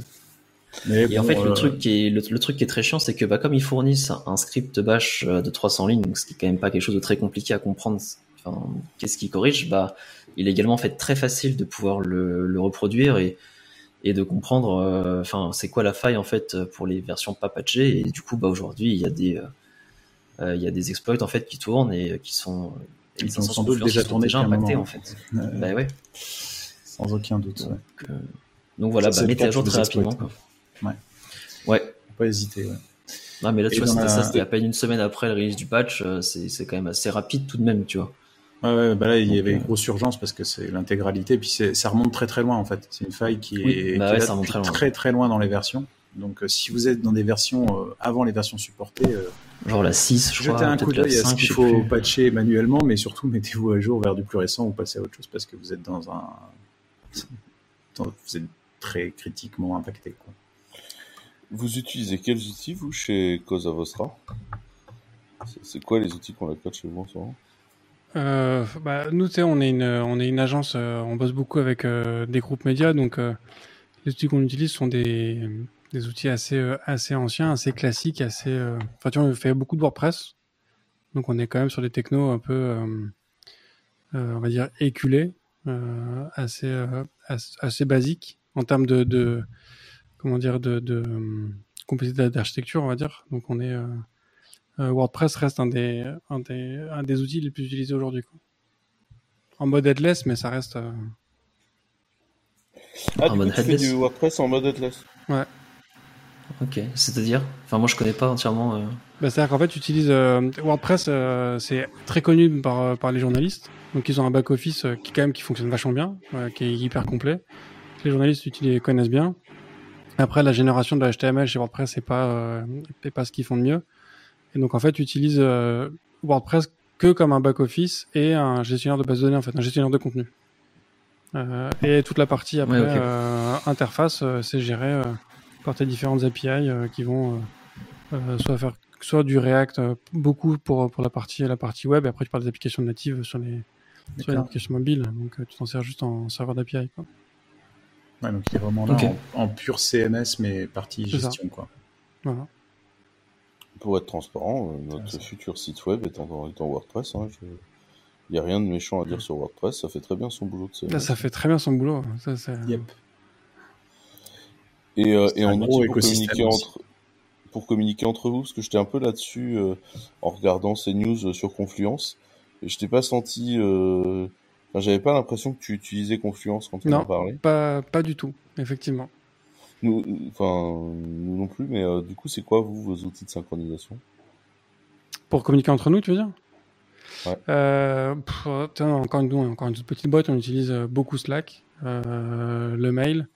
On est en train de chercher des outils pour, pour, euh, pour garder un peu plus de traces de, de, de ce qu'on fait entre nous, mais pour le moment, on est encore, on est encore sur du chat, quoi. Après, c'est un créneau aussi assez différent parce que Confluence, c'est pas tant un outil de communication qu'un outil de knowledge base ou de choses comme ça. Mm. en général, ça vient en complément d'un outil de, mm. euh, de communication. Euh, même chez Atlassian, euh, chez Atlassian, Confluence, ils ont, ils, non, ils ont plutôt HipChat ou ils avaient HipChat. Ouais, non, je crois, je crois. comment ça s'appelle C'était Stripe qu'ils avaient lancé l'année dernière. Je sais pas ce que ça a donné, mais, mais voilà, qui était une sorte de Slack, de Slack-like et euh, Jira, après, c'est du, du issue tracking, tout simplement. Ouais, je sais, je sais. Après, il y a des gens comme ils passent leur vie dans Jira au final. Ah, c'est ça. Mais il n'y a pas de chat. Il n'y a pas de channel. Mais oui, c'était, mais c'était, c'était bien Atlassian qui avait racheté HipChat. Ah ouais. Il y avait des trucs bien dans HipChat. Je pense que de euh, donc bah après on, a encore un autre lien. Lié un peu aussi un problème de, de, traversal mais un peu différent qui est lié à des problèmes euh, si j'ai bien compris euh, de Jupyter Notebook un truc comme ça qui enfin plutôt d'une feature qui a été rajoutée pour permettre de visualiser les données dans, des Jupyter Notebook sur Cosmos DB qui est donc la DB multi-modèle de qui existe. Bon, je crois qu'elle a été évoquée dans le dans la dernière itération du, podcast. qui est chez Azure, chez Microsoft Azure. Tu veux en parler, Arnaud alors j'avoue, moi j'avais mis le lien parce que j'avais vu passer le truc, mais j'avoue, euh, je sais pas exactement ce qu'est Cosmos DB, puis comme j'ai pas eu le temps d'écouter le dernier podcast, euh, forcément. Bah, quand, tu fais un diff en fait de, de toutes les, les bases euh, NoSQL, en fait, Cosmos DB chez Azure, elle rentre dans presque toutes les cases. C'est une base graph, une base document, une base machin, parce qu'en fait, elle est. C'est une base multimodèle en fait. En fait ouais. Un, peu, comme, Orient, tu vois. Ouais. Ok, ouais, donc elle est distribuée, etc. Ouais. Bah, en fait, à la base, c'est un key value distribué, tu vois, et avec un modèle, euh, un modèle d'exécution qui leur permet après de, de, s'être refait, si tu veux, et un modèle d'intégration euh, qui leur permet d'exécuter différents modèles dessus, quoi. Ça. Bah, du coup, en effet, Microsoft a été, euh, a été mis au courant, ou en tout cas, ils ont découvert qu'il y avait une, un problème en fait dans leur, bah, dans cette Cosmos DB justement, qui exposait euh, les, euh, les bases de données, parce qu'a priori dans ce gros dans cette grosse Cosmos DB, il y avait toutes les bases de données de leurs clients en fait, de ce, que j'en comprends de l'archi. C'est une grosse base multi-tenant en fait. Voilà, c'est ça.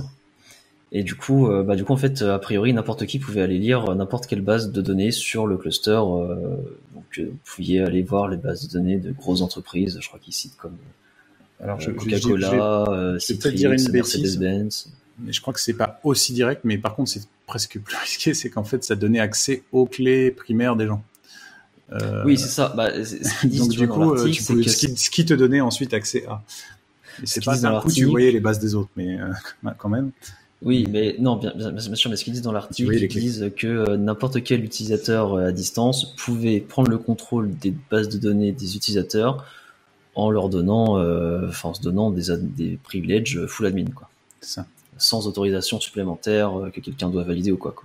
Donc, bon, il faut quand même dire globalement, euh, tu peux aller voir à peu près tout le monde. Et euh, donc Microsoft a été donc mis au courant. Il leur ils décrivent un peu pourquoi c'est arrivé. Donc en effet, ça, part apparemment d'un Jupyter Note, enfin d'une feature Jupyter Notebook qui est activée par défaut et donc du coup qui permet en fait aux utilisateurs de visualiser leur, la donnée de leur base de données. Euh, et, donc du coup, bah, ils ont envoyé en fait un mail à pas mal de, euh, pas mal de, bah, de, tous leurs clients en fait pour leur indiquer, bah ouais, mettez à jour vos clés de d'accès, etc. Euh, parce que je sais pas si elles ont été révoquées automatiquement. Il me semble que j'avais vu ça. En tout cas, non, même pas. Non, non. en tout cas, sinon tu as pété 2000 trucs. Quoi. Ouais, c'est vrai. Et le conseil, donc, donc, si le conseil, si vous en utilisez, c'est justement de régénérer et de reconfigurer ces clés partout où vous pouvez, parce que c'est nécessaire parce que ça a été patché derrière, mais du coup les clés ont probablement potentiellement sont parties dans la nature. Ouais. Et puis euh, le côté un peu drôle, c'est que dans les applications du Health Data Hub, où euh, tu sais, on nous a expliqué qu'on pouvait pas gérer les données de santé des Français parce qu'on était trop nuls, nous autres Français, pour gérer ça, et que Microsoft était bien plus compétent. Bah, le Health Data Hub utilise massivement euh, Cosmos DB et des Jupiter. Voilà, voilà. Cosmos et Jupiter dans l'espace. J'ai fait mon, j'ai fait mon troll. Je suis content. Bon après, à, la, à la différence. La première fois de cet épisode. à, la différence près de Confluence, où là, par exemple, Confluence, euh, il y avait déjà des, euh, des, des exploits en effet qui tournaient et qui, qui étaient déjà utilisés contre des instances live. Là, pour le coup, ils enfin, Microsoft a indiqué n'avoir connaissance d'aucune euh, utilisation frauduleuse de ce, de ce problème de, de, de sécurité. Donc, euh, voilà. Ouais, enfin, vu que l'utilisation frauduleuse n'est pas détectable vu la modèle de la faille, euh, voilà quoi. Ils en ont pas connaissance. C'est ça, ils en ont pas connaissance.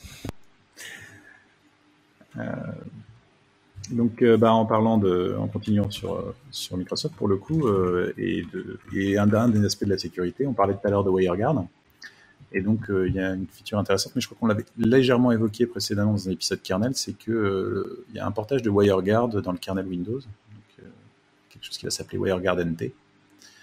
Et euh, bah, c'est pas inintéressant parce que je pense que justement, quand on essaye de faire du, WireGuard avec avec des clients, c'est que, enfin, quand je dis les clients des, tiers, c'est quand même intéressant que ce soit de plus en plus répandu. Et le fait que ce soit aussi disponible dans le kernel Windows au fur et à mesure, va faire qu'on va peut-être sortir de IPsec et autres joyeusetés. Alors après, tu pouvais déjà faire du WireGuard sur Windows en mode euh, voilà en mode userland du coup. Euh, moi, j'ai déjà utilisé par exemple, euh, ça se passe très bien. Il y a même des logs qui sont limite parfois plus parlant que sur Linux. C'est, j'ai trouvé ça assez fou. Alors peut-être que sur Linux, j'ai jamais vu les logs, mais mais au moins il y avait des logs, c'était pas mal. Et euh, après c'était écrit en Go, mais ça faisait vraiment, enfin pour ça faisait le taf que je n'avais euh, que je n'avais à faire et et c'est cool en effet de le voir arriver dans le kernel. Donc si vous êtes un peu euh, avant-gardiste, vous avez moyen de télécharger directement le, le driver euh, qu'ils fournissent en fait, euh, parce que c'est un driver installé forcément et donc il y a potentiellement des bugs, il peut y avoir des blue screen of death. Euh, si c'est encore ça comme ça qu'on appelle ça sur Windows, mais euh, bon bah voilà, c'est du développement, et, mais au moins c'est fun à, à, tester, je pense. Ça s'active dans le... ça s'active par registre évidemment puisqu'on est sous Windows. Ouais, je sais pas. C'est ce qui est. Je, ne l'ai pas testé non plus, mais c'est ce qui est marqué dans l'article. Euh, On va ouais, tester ça. Euh... Donc du coup, vous pourrez maintenant mettre des clients Windows dans votre réseau et ce sera beaucoup plus rapide a priori, parce que l'intérêt en fait d'avoir un un driver directement dans le système, c'est que bah, vous évitiez euh, trop de contexte switch entre, entre le kernel et le userland quand, dans la partie euh, réception des, des données et des, et des, chiffrements. Parce que quand vous avez hein, votre VPN en fait dans, en mode userland, comme c'était le cas avec, euh, avec le logiciel en, Go avant, bah, le kernel en fait reçoit les paquets de données, il les transmet au, en userland, donc un context switch, euh, au programme en Go qui déchiffre tout, qui ensuite euh, refile ça peut-être au kernel pour envoyer la réponse, etc. Enfin, ça prend beaucoup de temps, de temps CPU. Et euh, du coup, l'avoir directement dans le kernel vous permet d'avoir des meilleurs perfs et euh, bon, peut-être une meilleure sécurité euh, à la fin, parce que là, ça utilisera du coup les API Windows euh, dédiés à ça, donc, donc ce sera cool. Et puis par ailleurs, en termes de shipping aussi, ce qui est intéressant, c'est que le fait que ce soit lié au kernel, ça passe peut-être le chemin pour que ce soit par défaut sur tous les Windows serveurs in fine. Ce qui fait que. Alors après, ouais. ouais c'est là que, c'est là que ça peut être intéressant. Windows l'intègre en natif. Euh... Bah, c'est pas totalement exclu, hein, parce que je pense que c'est quelque chose qu'à mon avis, ils vont progressivement mettre euh, peut-être aussi euh, dans Azure pour leur déploiement de serveurs. Euh, et, je pense que c'est pas anodin que ça commence à se à s'intégrer. Je peux me tromper ouais, complètement. Mais... Là, c'est la team WireGuard qui fait tout le boulot. Hein. Il n'y a personne de chez Microsoft dans cette histoire. Ouais, après au final, ouais, regarde, pareil pour Linux, ça a commencé euh, de la part quasiment d'une seule personne rejoint et autres, donc euh, c'est pas le même modèle évidemment. Euh, D'un côté, t'as une boîte payante et de l'autre, t'as une, enfin, qui, qui est un ouais, peu payant après, et de l'autre. Euh, après, il y a quand même une grande entreprise dans le fait qu'il y a énormément de soft euh, d'entreprise qui a encore euh, tous les trucs de configuration, de machin, de bidule, de toutes les autres alternatives de VPN existantes. bon, il va y avoir une résistance de ce côté-là, mais, mais en tout cas, c'est pas inintéressant que ça, que ça existe et que ça descende à un niveau plus bas, quoi. Après, Quentin, c'est pas la première fois que Windows rachète un truc et qu'il laisse euh, les devs d'origine euh, faire tout le portage et que euh, ils se, mêlent pas du truc. Enfin, c'est, c'est, euh, ça avait été le cas pour Skype, notamment. Ils ont laissé les mecs tout refaire et s'adapter à leur, à leur environnement. En mode, vous vous démerdez, maintenant vous êtes à nous, mais vous vous démerdez, quoi. Oui, oui, mais là, c'est un projet open source, quoi. Il n'y a pas à acheter, quoi. Là, ils ont rien à racheter, a priori. Non, et du coup, est-ce que vous savez si c'est disponible sur Mac WireGuard en fait ou pas?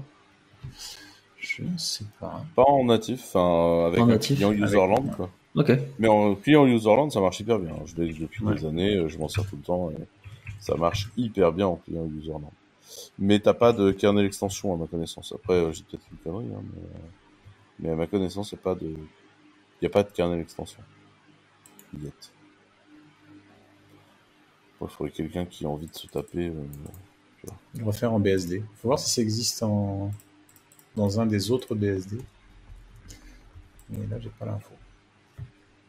Je parlais, j'étais mute, mais oui, sur BSD, c'est il y a déjà un portage qui est en cours ou qui a, qui a déjà été fait en fait, et il est déjà potentiellement inclus euh, euh, dans, alors, je sais pas, dans les releases BSD. Enfin, je sais pas comment ça marche, mais euh, mais voilà, ouais. Et ben en fait, euh, ouais, il y, a une, il y a une version OpenBSD, FreeBSD, je sais pas. Et toi, Bruno, t'en as déjà entendu parler de, de, de WireGuard ou de, Pas du de tout. Spot, ton, ta cam Non. Non. C'est peut-être l'occasion de réexpliquer ce que WireGuard en fait. Alors, on l'a fait tout à l'heure, mais on peut le faire une deuxième fois s'il y en a qui nous rejoignent, oui, en effet. Non, non, non. Ah, il y a, il y a les timecodes YouTube, on sait pas. Hein. Euh, Sans transition, Arnaud? Je vais faire mon premier sans transition. Allez, voilà, il je, pas... sais pas quoi dire. En parlant de kernel Linux. oui, oui, oui, en effet. Alors, c'est un lien. On kernel Windows, bon. Oui, exactement. En parlant de kernel tout court, hein. Euh, ouais, c'est un lien alors qui date un peu, enfin, de début, euh, début de l'année, je crois, avril. Il me semble pas qu'on en ait parlé ici. En tout cas, il a repopé sur notre, sur notre, Slack, donc euh, j'ai envie de dire que non. Mais c'est un article de donc WN.net qui est, qui est un site de news, on va dire, plus ou moins, enfin très orienté kernel quand même, kernel Linux, et qui explique en fait qu'une des features qui était intéressante ces dernières années, qui s'appelle SO Reuse Port, que je vais expliquer juste, après, a en fait quelques problèmes dans sa conception et dans sa gestion de euh, de, bah, de ce qu'elle gère en fait. Il faut que j'explique quoi maintenant. Mais globalement, euh, quand vous avez en fait un serveur web et que vous voulez faire en sorte qu'il écoute, enfin que plusieurs des processus de serveur web, imaginons, écoutent sur le même port, bah, vous devez donner une, une, option particulière en fait euh, à votre à votre système pour lui dire bah vas-y autorise en fait ce programme là à écouter sur plusieurs ports parce que de base vous ne pouvez pas avoir deux programmes qui écoutent sur le même port ou en tout cas deux process de ce même programme ou de thread ou n'importe. Et du coup euh, est arrivé euh, l'option SO Reuse Port qui permet en fait de dire bon bah ce programme là il peut euh, écouter sur plusieurs sur plusieurs enfin avec plusieurs process sur le même port et ce qui permet en fait bah du coup à plusieurs process de gérer les différentes connexions qui arrivent de manière bah, a priori plus plus scalable en fait parce que du coup vous pouvez avoir 10 process imaginons qui gèrent toutes vos connexions plutôt qu'un seul et qui peut galérer un peu quoi. Euh, mais a priori, il est arrivé en fait aux oreilles de certaines personnes que cette option euh, parfois euh, pose problème. C'est-à-dire qu'entre le moment où, une connexion arrive sur votre machine, que votre kernel du coup l'accepte, et que ensuite entre le moment où le kernel la renvoie à l'application finale, en fait, une fois que l'application finale fait un accept, si ça vous parle, bah, il peut qu'à ce moment-là, quand, cette, quand les connexions en fait, sont dans la queue justement d'attente, euh, et que le programme euh, que vous avez qui écoute, il a un de ces threads qui redémarre, euh, ou qui, en tout cas, qui se quitte, mais en fait, toutes les connexions qui sont dans cette queue vont être annulées, enfin arrêtées, elles vont être fermées du coup. Ce qui, bah, du coup, imaginons, vous êtes là en train d'essayer de contacter un, site internet, bah, vous pouvez vous prendre une erreur en mode, bon, bah, le site distant a fermé la, connexion de manière impromptue et, et, du coup, bah, vous êtes tant qu'utilisateur bah, un peu un peu lésé parce que bah, vous n'avez pas réussi à accéder au site. Et je ne sais pas si je suis clair jusque là en tout cas. On suit. C'est bon. J'essaie de faire simple, mais euh, c'est pas toujours évident. Et euh, mais du coup, bah, il y a une série de patchs en fait qui a été proposée euh, par euh, par une personne pour essayer un peu de corriger ça, de faire en sorte que bah c'est pas parce qu'en fait un des process euh, se quitte que les autres peuvent pas prendre leur lait parce que bah ils sont bien là. Alors pourquoi pas leur filer le C'était l'intérêt de départ. le travail quoi. C'est ça. C'était l'intérêt de départ. Euh, et du coup, bon bah il y a des patchs en tout cas qui ont été soumis pour pour pour pour corriger ça. Parce qu'en fait, des implémentations de ce type-là, bah, vous avez Nginx, vous avez HAProxy, par exemple, quand vous faites un reload, bon bah ce qu'il fait, c'est que il crée de nouveaux process et ensuite il arrête les anciens. Mais du coup, euh, en tout cas surtout Nginx, parce que Proxy peut garder euh, les, anciens reviennent un peu longtemps, mais théoriquement les anciens, eux, gardent les connexions euh, en cours, ils vont pas en prendre de, de, de, nouvelles. Et du coup, ça veut dire que quand ils vont se quitter, potentiellement, bah, certaines connexions, en tout cas, qui sont en attente, après, ça peut très bien être 5 connexions, comme 0, comme 1000, hein, ça dépend de votre trafic, évidemment, bah, seront, seront, seront fermées. Et donc la side patch a été proposée. Et bon aujourd'hui elle a pas eu beaucoup de commentaires. Et encore aujourd'hui je sais pas comme c'était il y a six mois j'ai pas regardé euh, plus en détail euh, quels étaient les autres mais euh, il y a en tout cas une personne qui dit est-ce que ça vaudrait pas le coup de retourner à l'ancien temps on va dire ça comme ça entre entre guillemets évidemment. D'il y a sept mois oui, enfin même encore avant, en bah, fait, avant, que, SO Reuse arrive et qu'en fait vous avez un seul process qui gère justement l'acceptation, enfin l'acceptance, enfin voilà, le, d'accepter les nouvelles connexions. Euh, et ensuite, bah, lui, il les redonne euh, aux différents euh, à d'autres threads en fait derrière, mais il n'est pas juste, il fait juste un, un passe-plat en fait. C'est euh, ça, il dispatch juste sur les autres threads et qui eux pourront s'arrêter au gré bah, de leur vie en fait, si jamais la configuration change ou autre. Alors que bah du coup, le thread qui accepte tout, tout le temps, lui, ne s'arrêtera bah, a priori jamais quoi. donc voilà, c'est, c'est, moi j'ai trouvé ça intéressant parce que j'aurais pas, enfin, je pense, je pensais que c'était un truc qui était réglé, mais comme souvent le réseau euh, nous apporte sa, son lot de surprises et que bah il y a toujours des petits trucs un peu bizarres qui traînent ou des, des petits bugs qui traînent à droite à gauche euh, qui arrivent quelques années après. Cette question finalement, ça annule un peu l'intérêt du Rio Sport quoi en fait. Finalement, euh, on fait pas bah, de, oui. fait pas de Rio si t'as plus qu'un seul thread qui le fait finalement, t'as assez peu d'intérêt. C'est ça, t'as plus besoin de Reuse quoi. Ouais. Et là, moi, j'étais pas. J'avoue que j'ai toujours connu quasiment le SO Rayu Sport et, euh, récemment, euh, je regardais un. Alors, c'était quoi? C'était Jetty avec Java, je, crois. Et il y a mhm. toute une configuration qu'on peut avoir entre les euh, TLS Acceptors et les TLS Handlers, un truc comme ça, pour, pour mhm. des connexions TLS par exemple. Et j'avais trouvé ça assez marrant, en effet, le fait qu'il bah, y a des process qui soient dédiés à accepter les connexions et après ils les passent à, ceux qui vont, enfin, les, les bah, qui vont les gérer. Et ouais, on, a l'impression qu'on revient un peu vers ce modèle-là, alors qu'aujourd'hui, on était plus en mode, bon bah, on spawn X process qui chaque fois accepteront les, les connexions. Quoi. Donc je, ouais, je, trouve, ça un peu marrant qu'on puisse revenir, revenir en arrière sur ce genre de, sur ce genre de choses, quoi. Et que si vous avez parfois pris des... Comment? C'est parce que l'automagique, ça déconne souvent. Ouais, bah ouais, c'est possible. Parce que c'est pas magique. Là, c'est ça, c'est pas magique. Ça peut toujours échouer et, voilà quoi.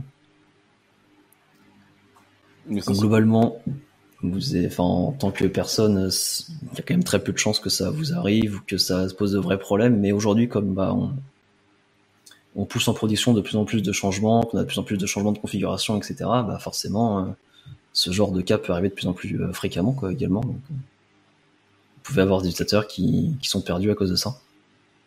Ah, surtout, c'est embêtant si tu as des connexions de streaming ou si tu streams des vidéos. Par exemple, comme dans PeerTube. Ouais, après qu'une connexion se ferme, et merde, à un moment, c'est logique, mais c'est juste là, c'est à la première établissement de la connexion, tu vois. Mais désolé, je t'ai cassé ta transition, mais. Euh, du coup, je vais poser une question. à... Quentin va ramener un truc au milieu, du coup, la transition sera foutue. une question. c'est pas grave. non, mais en fait, une des questions pour Bruno, c'est de dire euh, ça, par exemple, c'est un truc qui est assez low level. Donc ça, ça prouve que nous, c'est des, c'est une, c'est un problème qu'on a au quotidien parce qu'on doit gérer beaucoup de connexions avec beaucoup de process et du coup, euh, bah, souvent, on se pose des questions à ce niveau-là et voilà. Et toi, j'imagine que c'est pas du tout des questions que tu poses euh, en général. C'est pas l'écosystème. Euh, enfin, savoir ce que ce que fout l'écosystème euh, Linux à l'intérieur de sa gestion de connexion. Je suppose que c'est pas vrai. C'est quand même des informations qui te sont utiles ou en fait vraiment c'est pas du tout un problème toi? Alors en général, euh, euh, si savoir ce que ce qui se passe côté euh, côté OS, euh, côté euh, côté serveur, c'est des choses qui sont quand même utiles en tant que en tant que dev. Ce que je ce que je vois en fait souvent plus avec l'expérience, c'est tu vois par exemple là cette histoire de de reuse port. En fait, je me dis que ça correspond à des use cases qui sont qui sont assez peu fréquents pour la majorité des boîtes. Et en fait, pour beaucoup de devs, c'est des questions qu'on n'a pas vraiment à se poser. Sais ce que je veux dire D'avoir euh, d'avoir une connexion qui se un, thread qui se ferme au moment où tu as euh, trop de connexions qui sont là et que du coup tu perds les connexions. En fait, euh, pour la majorité des boîtes, tu vas perdre en fait deux users qui sont en fait. Enfin, tu vois, c'est c'est bah, un peu ridicule en, en termes de, de nombre. C'est des questions qui, qui sont. C'est un peu l'artillerie lourde pour, pour, pour bouger un cure-dent, quoi. Mm. Je pense que ça dépend beaucoup du design du soft, si tu veux. si hmm. tu as, si des softs qui, justement, ont, basé tout là-dessus, en prenant plein de connexions sur un thread et en disant c'est pas grave parce que c'est comme il y a du reuse, ça va peut-être basculer sur l'autre et se baser là-dessus et finalement ça fonctionne pas. Ouais, là, je pense que tu es un peu, un peu à côté de la plaque. Mais bah, c'est vrai qu'en constatant, euh, moi, je pensais à Nginx coup et Nginx, à ma connaissance, il est en mode avec, il a, il a un thread qui fait l'accept et le dispatch, non? J'avais un doute là-dessus. Ah peut-être. Alors peut-être que je me trompe sur ça, mais, euh, j'avais vu. En même temps, j'ai jamais vraiment euh, étudié ça, donc peut-être pas du tout. J'avais cette impression qu'il y avait un thread principal qui, euh, qui passait le truc derrière. Bah, j'avais vu dans les commentaires justement de, de du, du, site, l'article, que justement il y a quelqu'un qui dit en effet ouais ça peut impacter Nginx également qui. Euh, D'accord. Ah mais après je sais pas, je suis pas allé vérifier, c'est quelqu'un sur internet qui dit un truc quoi. Mais mais ouais, je, en tout cas ça peut ça peut poser problème. Mais oui, c'est après, c'est le nombre est ridicule et bah tout dépend parce qu'imaginons tu as un fort pic de, trafic, ton application galère un peu à accepter au fur et à mesure, euh, peut-être avoir une queue, je sais pas, de 500, 1000 personnes. et là, boum, tu pushes un changement de configuration pour mieux gérer peut-être ton trafic. Bon bah, tu perds 1000 personnes qui auraient peut-être été acceptées dans dans 5 à 10 secondes. Bon, ils auraient quand même attendu un peu, mais au moins ils auraient été acceptés à un moment. Alors que là, bah, se prennent une erreur. En plus, les erreurs des browsers sur ce genre de choses, c'est toujours moche, quoi. La connexion a été interrompue. En tant que néophyte, tu comprends pas toujours ce que ça veut dire. Après, moi, je, je, rejoins Bruno sur un point, c'est que souvent, tu auras un autre serveur qui va reprendre ça. C'est-à-dire que ça va, ton serveur, il va dire, euh, je réponds pas, ben, tu vas balancer sur un autre qui va prendre. Euh, ouais, bien sûr. Quoi, c'est, en, en, tout cas, si dans le scénario sur HTTP, si t'es pas sur un stream où tu interromps un flux, euh, end-to-end, si tu veux, où, à la limite, le user est vraiment linké à une machine particulière, bah, ça va juste balancer sur autre chose et puis, euh, et puis qui pourra sans doute traiter ta requête, enfin, dans le meilleur des cas. Et puis, euh, tu évoquais les erreurs de browser qui sont moches, ce qui est vrai. Mais aujourd'hui, tu es de plus en plus sur des sites en fait euh, qui sont qui sont en Ajax ou des, trucs équivalents et du coup en fait t'as pas de tu vas pas charger une page complète euh, d'un coup, donc ça va pas te faire une erreur serveur. Si, tu fais ça bien de ton côté, tu as juste as un truc d'erreur qui apparaît ou tu as un truc un petit peu long à charger, mais tu vois en fait t'as pas de. C'est les WebSockets, c'est pas sûr. T'as pas, pas un truc c'est si moche que ça, quoi. Donc c'est. Ouais, j'avais plus en tête, oui, en effet, juste quand c'est la première connexion euh, mmh. au site. Parce qu'après, c'est vrai que bon, c'est plus. Mais tu vois, tu, tu réduis encore la probabilité que, oui, tout à fait, que, que, que, ça impacte réellement. Puis après, t'as le keep alive, etc. oui, en effet, oui, c'est très vrai. Mais c'est parce que nous, quand on prend beaucoup de code dans la tronche, en fait, euh, la mmh. petite proportionnalité, ça nous gonfle. Euh, enfin, ça gonfle nos clients, en fait. Mm. Mais effectivement, je pense que dans, dans ce genre de cas, en fait, c'est des, des, sujets qui sont plus loin de toi. Je vais peut-être dire une connerie, mais si je me souviens bien, qu'aux Avostra, vous étiez, euh, vous étiez une boîte qui avait des bureaux dans plusieurs endroits. Il me semblait que vous aviez fait une aventure londonienne. On est à Paris, Bordeaux, Tunis et Londres. Et euh, la, la, question que je voulais te poser là-dessus, qui est pas du tout liée du coup à nos, nos points, c'est euh, donc toi, tu fais directeur des opérations, c'est-à-dire qu'à la base, tu es développeur, mais directeur des opérations, c'est un poste qui est plus large. Ouais. Euh, le, le moment Covid qu'on vient de vivre, ça fait 18 mois, donc on n'est pas juste dans, les, dans le premier confinement où globalement on a arrêté, tout le monde est chez vous, quoi. mais on est, tu vois, là, on est, on est dans l'opérationnel du business. Enfin, euh, ton opérationnel du business a changé sous la contrainte, mais, mais il a changé. Ça se passe euh, comment pour vous? Est-ce que ça, ça vous met en difficulté dans des territoires? En plus, sur Londres, tu tapes euh, en plus la, le Brexit dans la réalité, en plus du Covid. Euh, Est-ce que tu as un feedback à nous faire là-dessus Alors, moi, il y a, y, a un feedback que j'ai trouvé intéressant euh, sur le Covid. Euh, on avait une situation particulière avec des bureaux à Paris, à Tunis et à Londres. Il y avait certains bureaux qui avaient l'impression que ah, c'était à Paris que les choses se décidaient et que les autres, ils étaient là pour exécuter. que ce soit Londres, Bordeaux ou Tunis tu cette impression de euh, le centre euh, et les autres. Alors que on a des équipes qui sont éclatées sur tous les bureaux, il n'y a aucune équipe qui est présente sur un seul bureau, euh, il y a des managers sur, tous les bureaux, on était, vraiment éclaté le, plus possible.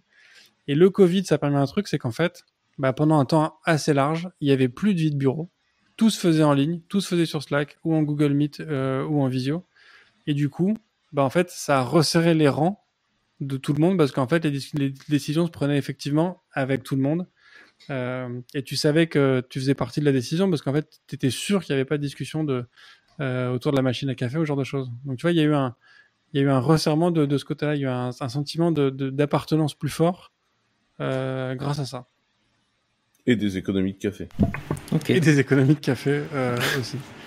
Euh, et après, nous, du coup, on a, on a, on, on a, on a, on a, on a confirmé, on va dire, l'usage du télétravail euh, chez, chez Cosa Vostra. Et donc, à titre d'exemple, aujourd'hui, sur les bureaux parisiens, on n'a pas assez de place pour accueillir tout le monde. Donc, on est vraiment, on, on est dans un stade aujourd'hui où on oblige du coup les gens en fait à, à ne pas venir au bureau tous les jours. Quoi. Ouais, vous avez un espèce de roulement, un truc comme ça? Exactement. Ok. Et, euh, et, et, sur un et sur un modèle comme le Brexit, vous avez senti quelque chose dans son application dans la durée? Vous avez des choses qui changent pour vous ou pas du tout? euh, en fait, euh, là, on, on, bosse pas beaucoup avec des clients euh, en Angleterre. C'est-à-dire qu'en fait, on est, euh, on, on, est parti s'installer à Londres parce qu'en fait, il y a un associé qui voulait partir vivre à Londres. Donc, il est, il est parti là-bas, mais on bosse majoritairement avec des clients français pour le moment. C'est un associé qui aimait pas bouffer, quoi. C'est un mec. Puis il en avait marre de voir le soleil, je pense aussi, un truc comme ça. et puis du coup, c'est vrai qu'avec le Brexit, c'est encore moins facile de bosser avec des, avec des boîtes anglaises. Ça a complexifié un peu le, les, les embauches là-bas, clairement. C'est-à-dire qu'en termes de, de visa, quand on veut envoyer quelqu'un là-bas, c'est plus compliqué. Mais pour le moment, il n'y a pas eu de, euh, comme c'était pas une grosse activité avant le Brexit, euh, ça n'a pas, ça pas eu un impact fort sur nous. Ok, bah tant mieux du coup. Ouais. Clairement. Et, euh, et, et, Tunis, avec les récentes problématiques en Algérie, ça, a été un peu tendu en Algérie Alors en Algérie, ça a, ça a été tendu, mais c'est entre l'Algérie et le Maroc. Ouais, c'est ça. En Tunisie, ce qui a été tendu, en fait, c'est que euh, les Tunisiens n'ont pas du tout apprécié la façon dont, le, dont la situation, dans la crise sanitaire a été gérée euh, par, le, par le gouvernement. Euh, les vaccins leur coûtaient hyper cher. Les tests leur coûtaient hyper cher. Enfin, c'était, ça a été n'importe quoi. Puis il y a une saturation de dingue des hôpitaux. Ouais. Du coup, il y a eu un peu un soulèvement populaire avec. et du coup, le, le, le, président a repris le, a presque déclaré la loi martiale.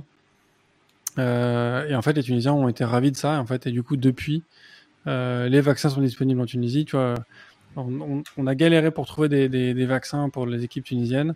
On n'a pas réussi à en faire, en faire envoyer là-bas. Et euh, il y a eu ce soulèvement. Et euh, quasiment trois semaines après, tout le monde était euh, vacciné première dose. Quoi. Okay. Priorité, quoi. Ok. Mais du coup, euh, là, il y a des équipes, tu les as pas vues depuis très longtemps, quoi. Parce que... Alors moi, j'ai eu la chance, j'ai réussi à y retourner. Euh, j'y suis retourné en juillet, ouais, c'est ça. Euh, j'ai fait un déplacement express. Il y a une fenêtre de tir où ça c'était possible. Tu vois, il y avait plus trop de contraintes euh, pour y aller. J'ai pris un avion, j'y suis allé, j'ai fait l'aller-retour. Euh, du coup, j'ai pu les voir. Et genre trois semaines après, c'était de nouveau, de nouveau la catastrophe. Et deux, trois semaines après que les premiers touristes soient venus. Voilà. Comme quoi. Ouais, mais ça fait bouger les gens, même en local. Quoi. Ok. Bon, bah, c'est bon, j'ai posé mes questions organisationnelles et j'ai foutu le bordel dans ton ordre du jour. Oh, il n'y a pas de souci. C'est faire une transition sur ça. Ouais, non, non, mais euh, sans transition pour une deuxième fois, là, pour le coup, parce que là, ça va être vraiment difficile d'y revenir. Donc, il y avait, t'avais un petit truc sur le stockage de PeerTube. Euh, si tu peux expliquer ce que c'est que PeerTube? Alors, oui, c'est un, truc que j'attendais. Alors, PeerTube, c'est un YouTube décentralisé, globalement, euh, pour la faire très courte. Donc, chacun peut gérer sa propre instance et la faire joindre au, au réseau de fédération. C'est développé par, euh, enfin, ça fait partie de Framasoft, il me semble. Mm-hmm euh, qui est un, euh, qui est un, collectif euh, d'outils euh, un peu collaboratifs et, et parfois décentralisés également. Enfin, en tout cas, c'est comme ça que, que je les vois. Et ouais, alors Pierre, du coup, bah, vous pouvez uploader vos propres vidéos donc, pour faire comme sur YouTube. Et il y a quelques personnes qui étaient intéressées par avoir un support pour stocker ça dans de l'Oblex Storage. Euh, donc par exemple bah, du, S, du, du, S3, du, CLR chez nous ou, d'autres solutions compatibles. Et donc il y a quelqu'un qui s'est énervé, qui a fait la feature euh, en quelques semaines et, euh, et maintenant c'est disponible parce qu'avant en fait vous pouviez juste faire, enfin utiliser euh, du S3 etc. Mais en passant par Fuse qui est un, qui est un comment dire une implémentation une abstraction, une abstraction, une abstraction ouais, voilà c'est ça qui permet en fait d'avoir un file system monté enfin un S3 monté en tant que file system donc euh, voilà donc on avait parlé de PeerTube déjà en effet en l'épisode 27 pardon qui on listait les différentes nouvelles features de, de, la version 3 quoi. Donc la pull request a été merge, je sais pas si une nouvelle euh, version qui est sortie depuis, mais en tout cas ça marche bien sur Clever. Euh, j'en ai fait une en, en, en, perso pour des vidéos que j'avais et, ça marche bien. C'est assez simple à déployer pour le pour le coup. C'est du JavaScript hein, donc euh, c'est du Node.js donc ça se fait assez bien quoi. Mais voilà petite euh, petite parenthèse sur ça. À quand le message à caractère informatique cross-posté dans le fait divers? Sur ah, une instance PeerTube Clever Cloud Ça va être un petit projet, en effet. Il faudra qu'on fasse ça. Ce sera un mardi.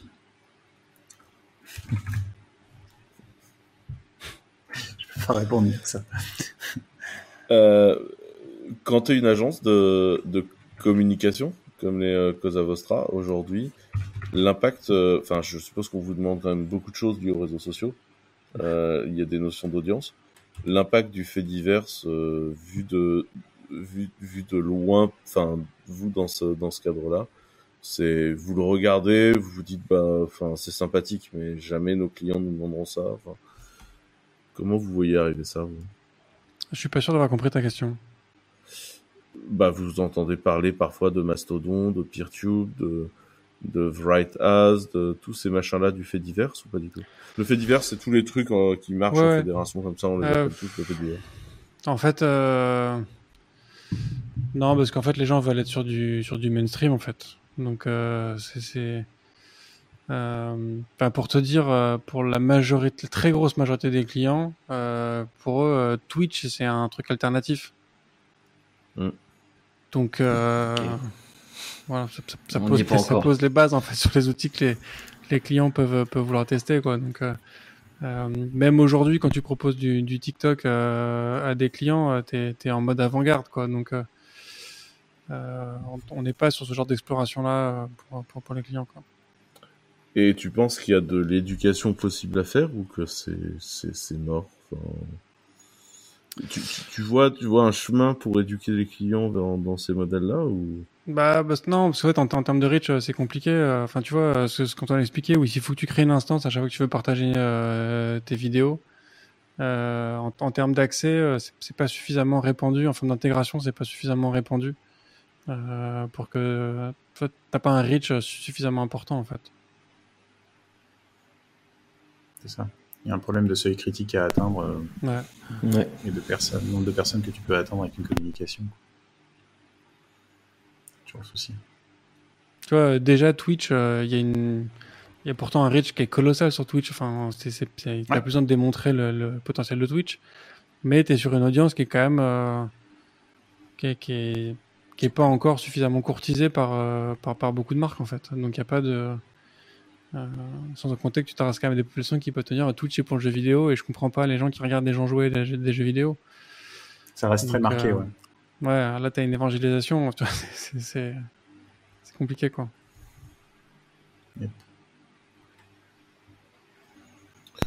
Ok. pour en tout cas, pour amorcer euh, une conclusion, on a encore quelques petits outils où, euh, qu'on peut mentionner au passage. Alors c'est vrai que ça, on saute un peu, on saute un peu du coq à l'âne avec des considérations plus générales. Mais euh, ça, c'est un outil que j'avais mis en fait à la base dans Vrex, le Bandwitch. c'est un, alors c'est une petite CLI Rust. Quoi? Ouais, j'ai cool, on a mis le même alors.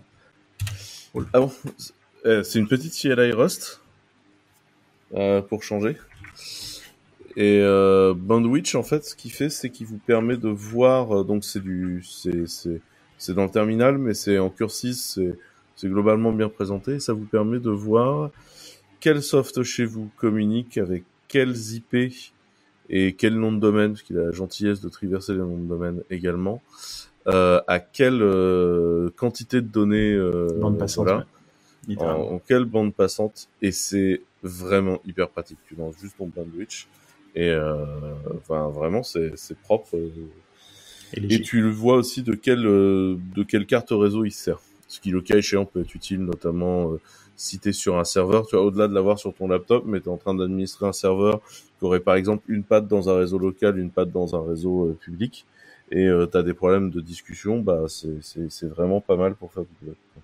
Tu peux réussir à lancer en, en, tout premier sur ta machine Parce que moi, à chaque fois que, que je rallume mon Mac, je sens qu'il synchronise 23 euh, 000 applications et euh, j'aimerais bien savoir en fait qu'est-ce qui se passe. Tu vois, pourquoi est-ce que mes trois premières minutes sont un petit peu, euh, sont, sont un petit peu difficiles parfois? J'aimerais bien voir tu vois, dans, dans quel ordre il, il update les trucs quoi. Bah, il a peut-être tout simplement un mode record de l'ami Bandwich. Du coup, tu pourrais le laisser en mode record. Franchement, l'outil, il est vraiment cool, mais il a pas mal servi ces derniers temps. Ouais, il a, l'air sympa. Bah, ça a l'air un peu plus friendly que Iftop, déjà. Iftop est toujours un peu compliqué. Enfin, c'est un outil en Python, euh, il me semble, Iftop, qui permet justement de suivre un peu le trafic réseau sur les différentes interfaces, euh, etc. Et, ouais, puis euh, qui essaie de mapper, mapper, vraiment top sur des problématiques réseau. Alors que ça, c'est un outil qui s'oriente vraiment sur la bandwidth. Enfin, c'est même l'expérience utilisateur, si on peut parler d'expérience utilisateur très riche sur du, juste du CLI, mais elle est quand même importante, elle est différente. Quoi. C'est pas parti. Tiens, on va faire un top qui fait autre chose. Je vois, je vois pas de mode euh, enregistrement. Par contre, il y a un soft qui a un mode enregistrement dont tu peux te servir pour gérer ton problème dans le cas présent. C'est tout, un, tout simplement euh, NetShark. En fait, euh, avec Wireshark, tu vois, tu t'installes ton Wireshark, tu le mets en enregistrement, tu colles ta bécane, tu le rallumes, et en fait, il va capturer toutes tes trames, et là, tu vas pouvoir faire de l'analyse. Et après, tu trouves un outil d'analyse qui va te faire ton analyse de ton enregistrement Wireshark, et tu seras bien. Je suis en train de regarder. En deuxième outil, on a Grex, euh, qui pour le coup est un petit outil qui permet de réaliser des, des, expressions régulières sur base d'exemples. C'est-à-dire qu'on met des, exemples de la chaîne qu'on veut, qu'on veut matcher et on peut construire des, expressions régulières. Alors je pense que c'est pas mal comme outil d'apprentissage au début. Et puis aussi quand on a vraiment des trucs à faire rapido à l'arrache ou à tester, c'est pas mal. Ah, c'est marrant ça. Ah, attends, j'aurais rêvé de cet outil euh, il y a 4 ans quoi. C'est assez chouette. Bon là, il y a, une session de regarder le GIF animé qui est sur le repos GitHub, qui est pas très sonore pour ceux qui nous écoutent. Mais Il a euh, l'air long, ouais. J'avoue, c'est marrant. c'est plutôt, sympa comme idée. Euh, bon, je pense qu'après, ça, ça a toujours ses limitations dans le fait de partir de l'exemple pour faire la regex. La regex ne marchera pas tous les, tous les exemples que tu veux, mais en tout cas, tu peux prendre 5-6 exemples et puis arriver à affiner ton truc je pense qu'au fur et à mesure, tu arrives à, comprendre un peu comment ça fonctionne. Mais du coup, euh, et, surtout, en plus, il et surtout, il te la décompose. Ça, il y avait quelques outils, euh, notamment en ligne, qui te, filaient, qui te faisaient de la décomposition comme ça.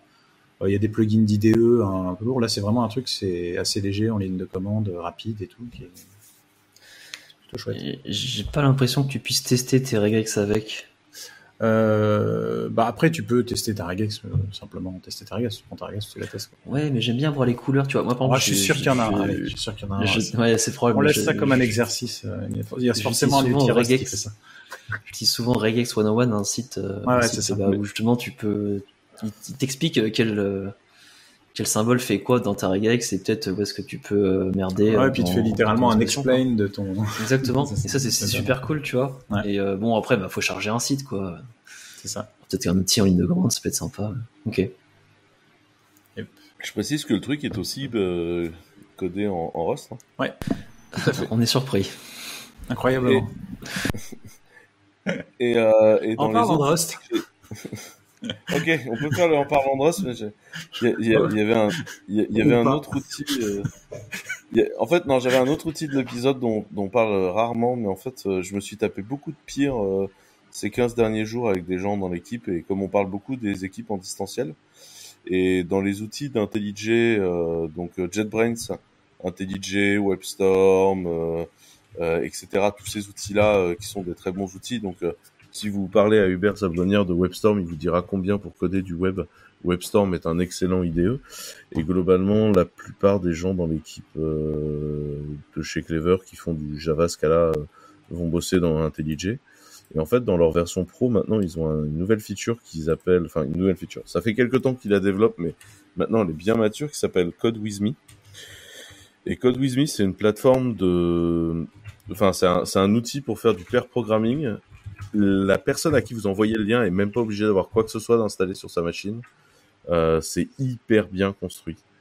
Euh, et ça permet de faire du pair programming, soit en suivant un développeur, euh, soit en lançant la compilation sur euh, le PC de la personne qui t'a invité dans le pair programming et, pouvoir voir s'exécuter les tests. Tu peux être à deux à écrire chacun dans un coin du code euh, tout en étant en call et du coup, bah, quand tu es en train de régler un problème avec quelqu'un, tu peux dire bah toi tu t'occupes de ça, moi je vais m'occuper de ça et, et en fait tu es sur la machine de, de, la personne qui te host. c'est fluide, ça marche hyper bien. Euh, voilà, c'était ma recommandation en ces temps où, où, on fait beaucoup de distanciel.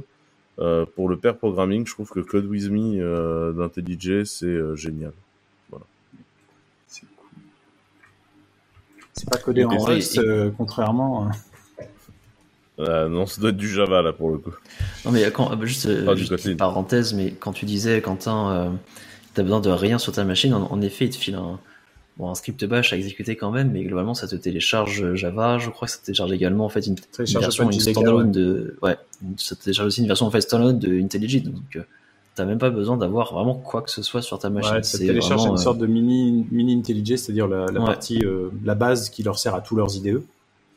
Pas que IntelliJ, enfin tous les autres qu'ils ont. Ça télécharge cette base-là avec les outils de communication qui permettent de visualiser et leur OpenJDK Quickie euh, qu'ils utilisent euh, en interne, parce qu'ils ont une version euh, forkée d'OpenJDK pour régler des problèmes spécifiques de fonte et de machin comme ça, pour que ça ait une bonne gueule dans les IDE. Qui sait que faute sur la machine en ce moment C'est dingue. J'en suis là, ouais. et, et, voilà. Il faut avoir un tout petit peu de place quand même pour télécharger ça, ça va faire quelques centaines de mégas, mais c'est pas, c'est pas foufou. C'est une pratique que vous avez chez Cosa Vostra ou pas du tout le, non, ou... pas, pas, du tout. Euh, moi, je sais que c'était une pratique que je trouvais pénible jusqu'à ce que les outils s'améliorent. Ouais. Euh, et là, franchement, j'ai l'impression de voir la. Enfin, dans la boîte, j'ai l'impression qu'on l'utilise de plus en plus. Euh, et, euh, et, clairement, c'est la qualité de l'outil qui fait ça. Quoi. Moi, j'étais très sceptique aussi sur le mob programming. Euh, que j'ai testé pas plus tard que cette semaine parce que je donne des cours maintenant aussi dans une école qui s'appelle l'ADA Tech School. Et j'ai fait une après-midi de mob programming et en fait j'ai trouvé ça génial. Alors c'est fatigant, mais c'est génial. Ah non, c'est quoi du coup? Mob? Pour expliquer. Mob, bah, en fait c'est comme du pair programming mais à 6. D'accord, ok. Donc tu as 6 sur, sur une machine, sur un code. et c'est c'est assez fun et c'est assez ouf. Ok. Mais c'est dense. Ah, ouais, mais du coup, t'as, imagine six devs qui codent ensemble. Enfin, t'imagines le brouhaha que ça peut générer. et du coup, ce qui à, des... à, certains moments, mais euh, c'est, c'est, vraiment intéressant. Est-ce qu'il y a eu des erreurs du coup qui ont été commises ou pas? Enfin, dans le sens, tu vois, je sais pas, des, des bugs. Parce que euh, déjà à deux, voilà, t'en évites. Alors à 6 euh, Alors déjà, c'est dans un contexte de, de cours, donc forcément, ah, avec des développeurs, des développeurs juniors, donc. Euh, mais effectivement, en fait, tu, tu, on, on, en a, on en a quasiment eu aucun à la fin, effectivement. Ok, moi c'est cool. Collaboratif.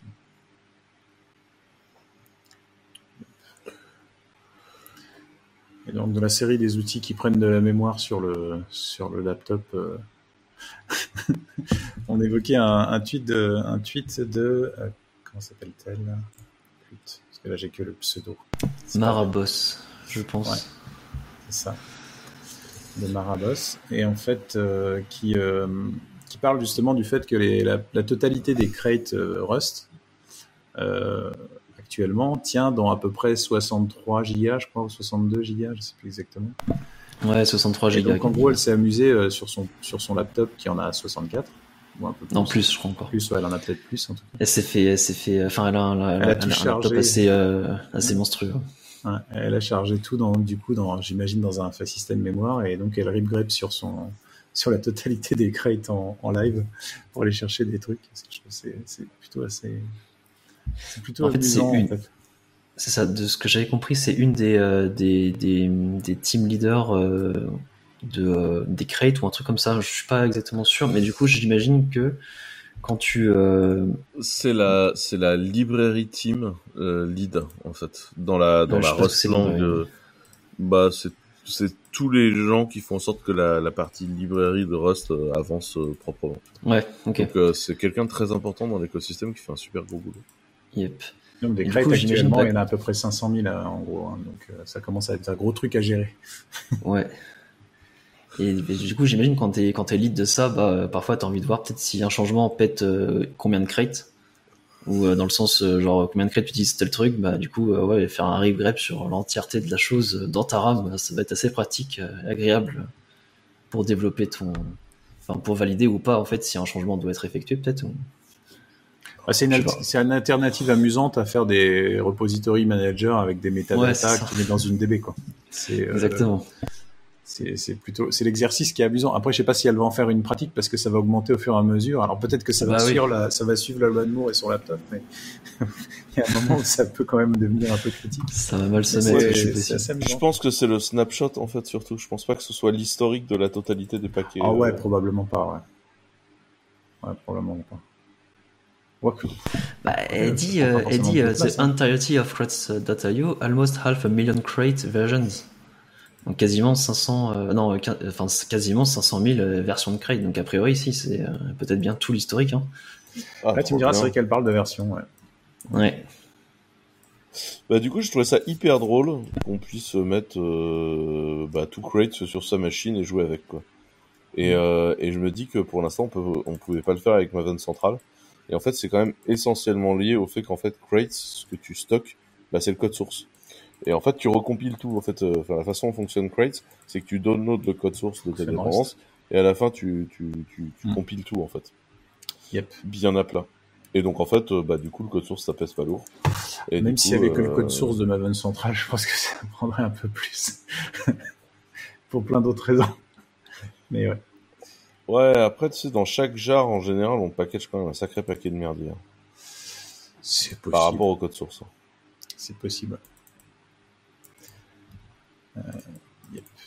Après, Quentin, il y avait, euh, tu avais mis un lien sur la Linux Hardware Database, si tu veux en parler un peu. Ouais, c'est vrai qu'on a fait beaucoup d'outils de l'épisode ce coup-ci.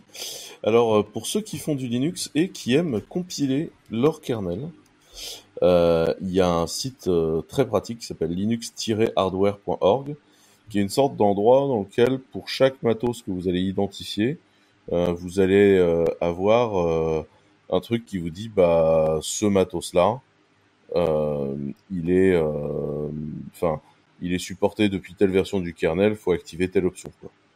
Et après, vous avez plus qu'à faire votre petit euh, script euh, enable, euh, enfin config moins e, etc. Et vous activez dans le kernel Linux, enfin dans votre config du kernel Linux, les options liées à ça. Et du coup, ça va beaucoup plus vite. Ou alors le machin vous dit, bah ça c'est la daube. Ou alors ça, il y a moyen d'activer le support pour tel matos, soit les patcher votre kernel. Enfin, ça, c'est quand ça part mal. Euh, voilà. il, manque, il, manque, tel driver supplémentaire qu'il faut aller télécharger sur tel site exotique. Exactement. Mais c'est le site, enfin, linux-hardware.org, c'est la database de comment est, est, est supporté le hardware euh, donné sur euh, sous Linux, quoi. Et en fait, ils ont un, un tools dont je m'étais jamais servi avant, alors qu'en fait, le truc est trop bien, euh, qui permet de créer ce qu'ils appellent un probe. Et en fait, globalement, le probe, c'est euh, le LS-USB, LS-PCI, le, Enfin, le truc va, va juste euh, récupérer la totalité de, de votre matos, en fait. Euh, il, en fait un petit paquet, il l'envoie à Linux Hardware, qui du coup bah, en fait un paquet qui dit bah, c'est votre euh, matos. Et, euh, et en fait, ça vous fait une liste avec tout votre matos et les options à ajouter dans le kernel euh, pour, bah, pour, votre, pour le matos donné, les options ajoutées dans le kernel pour que ça se passe bien. Et en fait, ça rend la la configuration de votre Linux hardware vachement plus simple. Mais euh, vraiment beaucoup, beaucoup plus simple. Euh, la probe en elle-même, c'est un script Perl, mais ça a été gentiment et proprement euh, packagé sous forme de app image, de Docker, de Snap, de tout ce que vous voulez. Quoi. Et euh, j'ai trouvé ça très pratique et euh, ça me permettait de vous parler de l'intérêt d'avoir euh, Linux hardware qui est quand même, euh, bah, quand on veut régler des problèmes de compile, euh, de, config de son Linux pour un hardware dédié, c'est quand même, enfin, c'est un super outil. Ah, on, rappelle au passage que, tout le monde recompile pas son kernel et que souvent c'est dommage et que la plupart des distros généralistes en fait ont des kernels qui sont compilés avec toutes les options possibles pour supporter un maximum de, hardware possible et que bah, du coup, on parlait de sécurité plusieurs fois dans cet épisode en termes de surface d'attaque euh, et de potentiel de, euh, de bugs ouverts alors qu'on n'en a pas besoin, c'est pas terrible. Et puis de, de, lourdeur aussi du kernel qu'on charge à chaque fois. Donc là, en l'occurrence, ça permet d'avoir un kernel optimisé pile poil pour son matériel et diminuer la surface d'attaque. Donc c'est quand même assez intéressant. Et par ailleurs, ce site web est quand même très pratique parce que du coup, comme des gens uploadent des, des probes les mettre en public en ayant nommé le laptop, bah, ça vous mm. permet de retrouver le laptop que vous êtes en train d'acheter et de vous poser la question de combien il va être supporté et par exemple ne pas vous retrouver avec une satanée webcam qui a décidé qu'elle avait elle décidé de pas tourner sous Linux, ce qui peut devenir euh, très pénible comme opération. et du coup historiquement euh, des cartes Wi-Fi même si c'est moins en moins le cas. Ouais, ça, peut être assez pénible. Aussi. Ouais. Mais, euh, mais globalement, euh, c'est ça. Et du coup, il y a de la stat sur comment marche euh, les applis. Et après, ils font également le différentiel par par distribution, avec ça marche, enfin ça marche sous tel distrib, ça marche pas sous tel distrib. Bon, comme nous, on est sous Exerbo avec Arnaud, globalement, à chaque fois, c'est bah, va crever dans ton coin et fais tes tests, quoi. Mais, euh, mais au global, ouais, c'est assez cool. Ah, j'aurais bien aimé le connaître euh, plutôt ce, ce, site, ouais, clairement. Tu viens d'avoir un nouveau matériel, oui, c'est. Allez, ce week-end, je RM ma config kernel, ah, et on recommence tout de zéro pour le fun. Non, bah, en vrai, tu peux faire une probe et regarder. Euh... Parce qu'en fait, l'intérêt d'avoir probe qui s'exécute, c'est qu'il va te dire genre, bah en fait t'as ça, euh, mais manifestement il marche pas. Euh, et du coup, euh, si tu penses à activer telle option du kernel, normalement, ça devrait faire des chocs à pic, quoi. peut-être qu'en effet, je comprendrais enfin pourquoi, euh, quand je branche par exemple les écrans du bureau qui font aussi hub, etc., euh, pourquoi est-ce que bah, moi ça ne marche pas en USB-C Voilà, tout à fait. Par contre, faudrait que, ça, c'est genre de truc vraiment chiant. Hein, branché. Oui, mais voilà. Et tu crois que Probe, ça marche si tu branches un dongle USB-C Apple? Tu crois qu'il va détecter quoi? Ouais, bien sûr, mais en fait, il a un code, il a un code euh, fournisseur. et je te rappelle qu'il y a des bandes de malades euh, qui ont décidé qu'il fallait faire une compat nickel d'Apple sous Linux. Et donc, euh, non, t'as des gens qui ah bossent à fond sur le support Linux de, de, tout le matos Apple à chaque fois. Notamment du M1, ouais. Et notamment sur le M1. Et les gens qui font ça sur le M1 sont passionnants à lire parce qu'il rétro-ingénieur toutes les instructions du M1, toutes les instructions graphiques à la con où Apple a fait son truc en disant genre bah moi je vais faire ça comme ça, ce sera rapide, ce sera bien et puis bah la doc bah il y en a pas, tu vois genre euh, de toute façon c'est le driver vidéo euh, du pour Mac. Donc euh, genre c'est pas c'est pas votre problème. Et c'est vraiment très intéressant ce qui sort sur le M1. Chouette reverse engineering. On a fait le tour des outils et puis on a fait un, déjà un, bel épisode. Et euh, bah donc on, peut te remercier de nous avoir accompagnés, euh, Bruno. Merci de m'avoir invité. Euh, C'était vraiment cool. Comme à chaque fois, du coup, comme maintenant on a presque à chaque fois, ou en tout cas très souvent des invités, on va pas tirer au sort pour savoir qui donne la musique, c'est l'invité qui donne la musique, la musique du jour. Et peux-tu nous présenter ce que tu as choisi? Euh, j'ai choisi un groupe euh, du nord de l'Angleterre, je crois, qui s'appelle euh, Kak Madafaka, euh, qui a écrit un morceau que j'aime énormément, qui s'appelle Cool, euh, qui est un truc euh, très rock anglais, vraiment rock, c'est pas du rock pop, c'est du vrai rock. il est vraiment fun, il est vraiment agréable, été une source d'inspiration pour mon générique de, mon, de mon podcast. C'est un morceau qui me fout toujours la patate, que j'aime beaucoup. C'est bon, hein C'est bien. Écoutez, écoutez, écoutez l'intro parce qu'on n'aura pas en entier, puis après enchaîner avec un, un, un, générique équivalent. Exactement. Alors, la musique commence au bout de 5 secondes, je crois que je, me suis fait avoir. Euh... J'ai monté le son. Euh... Bah ouais. Non, c'est c'est sympa. Eh ben, merci, euh, merci à tous de nous avoir écoutés et à bientôt. Bisous. Merci. Salut. À bientôt.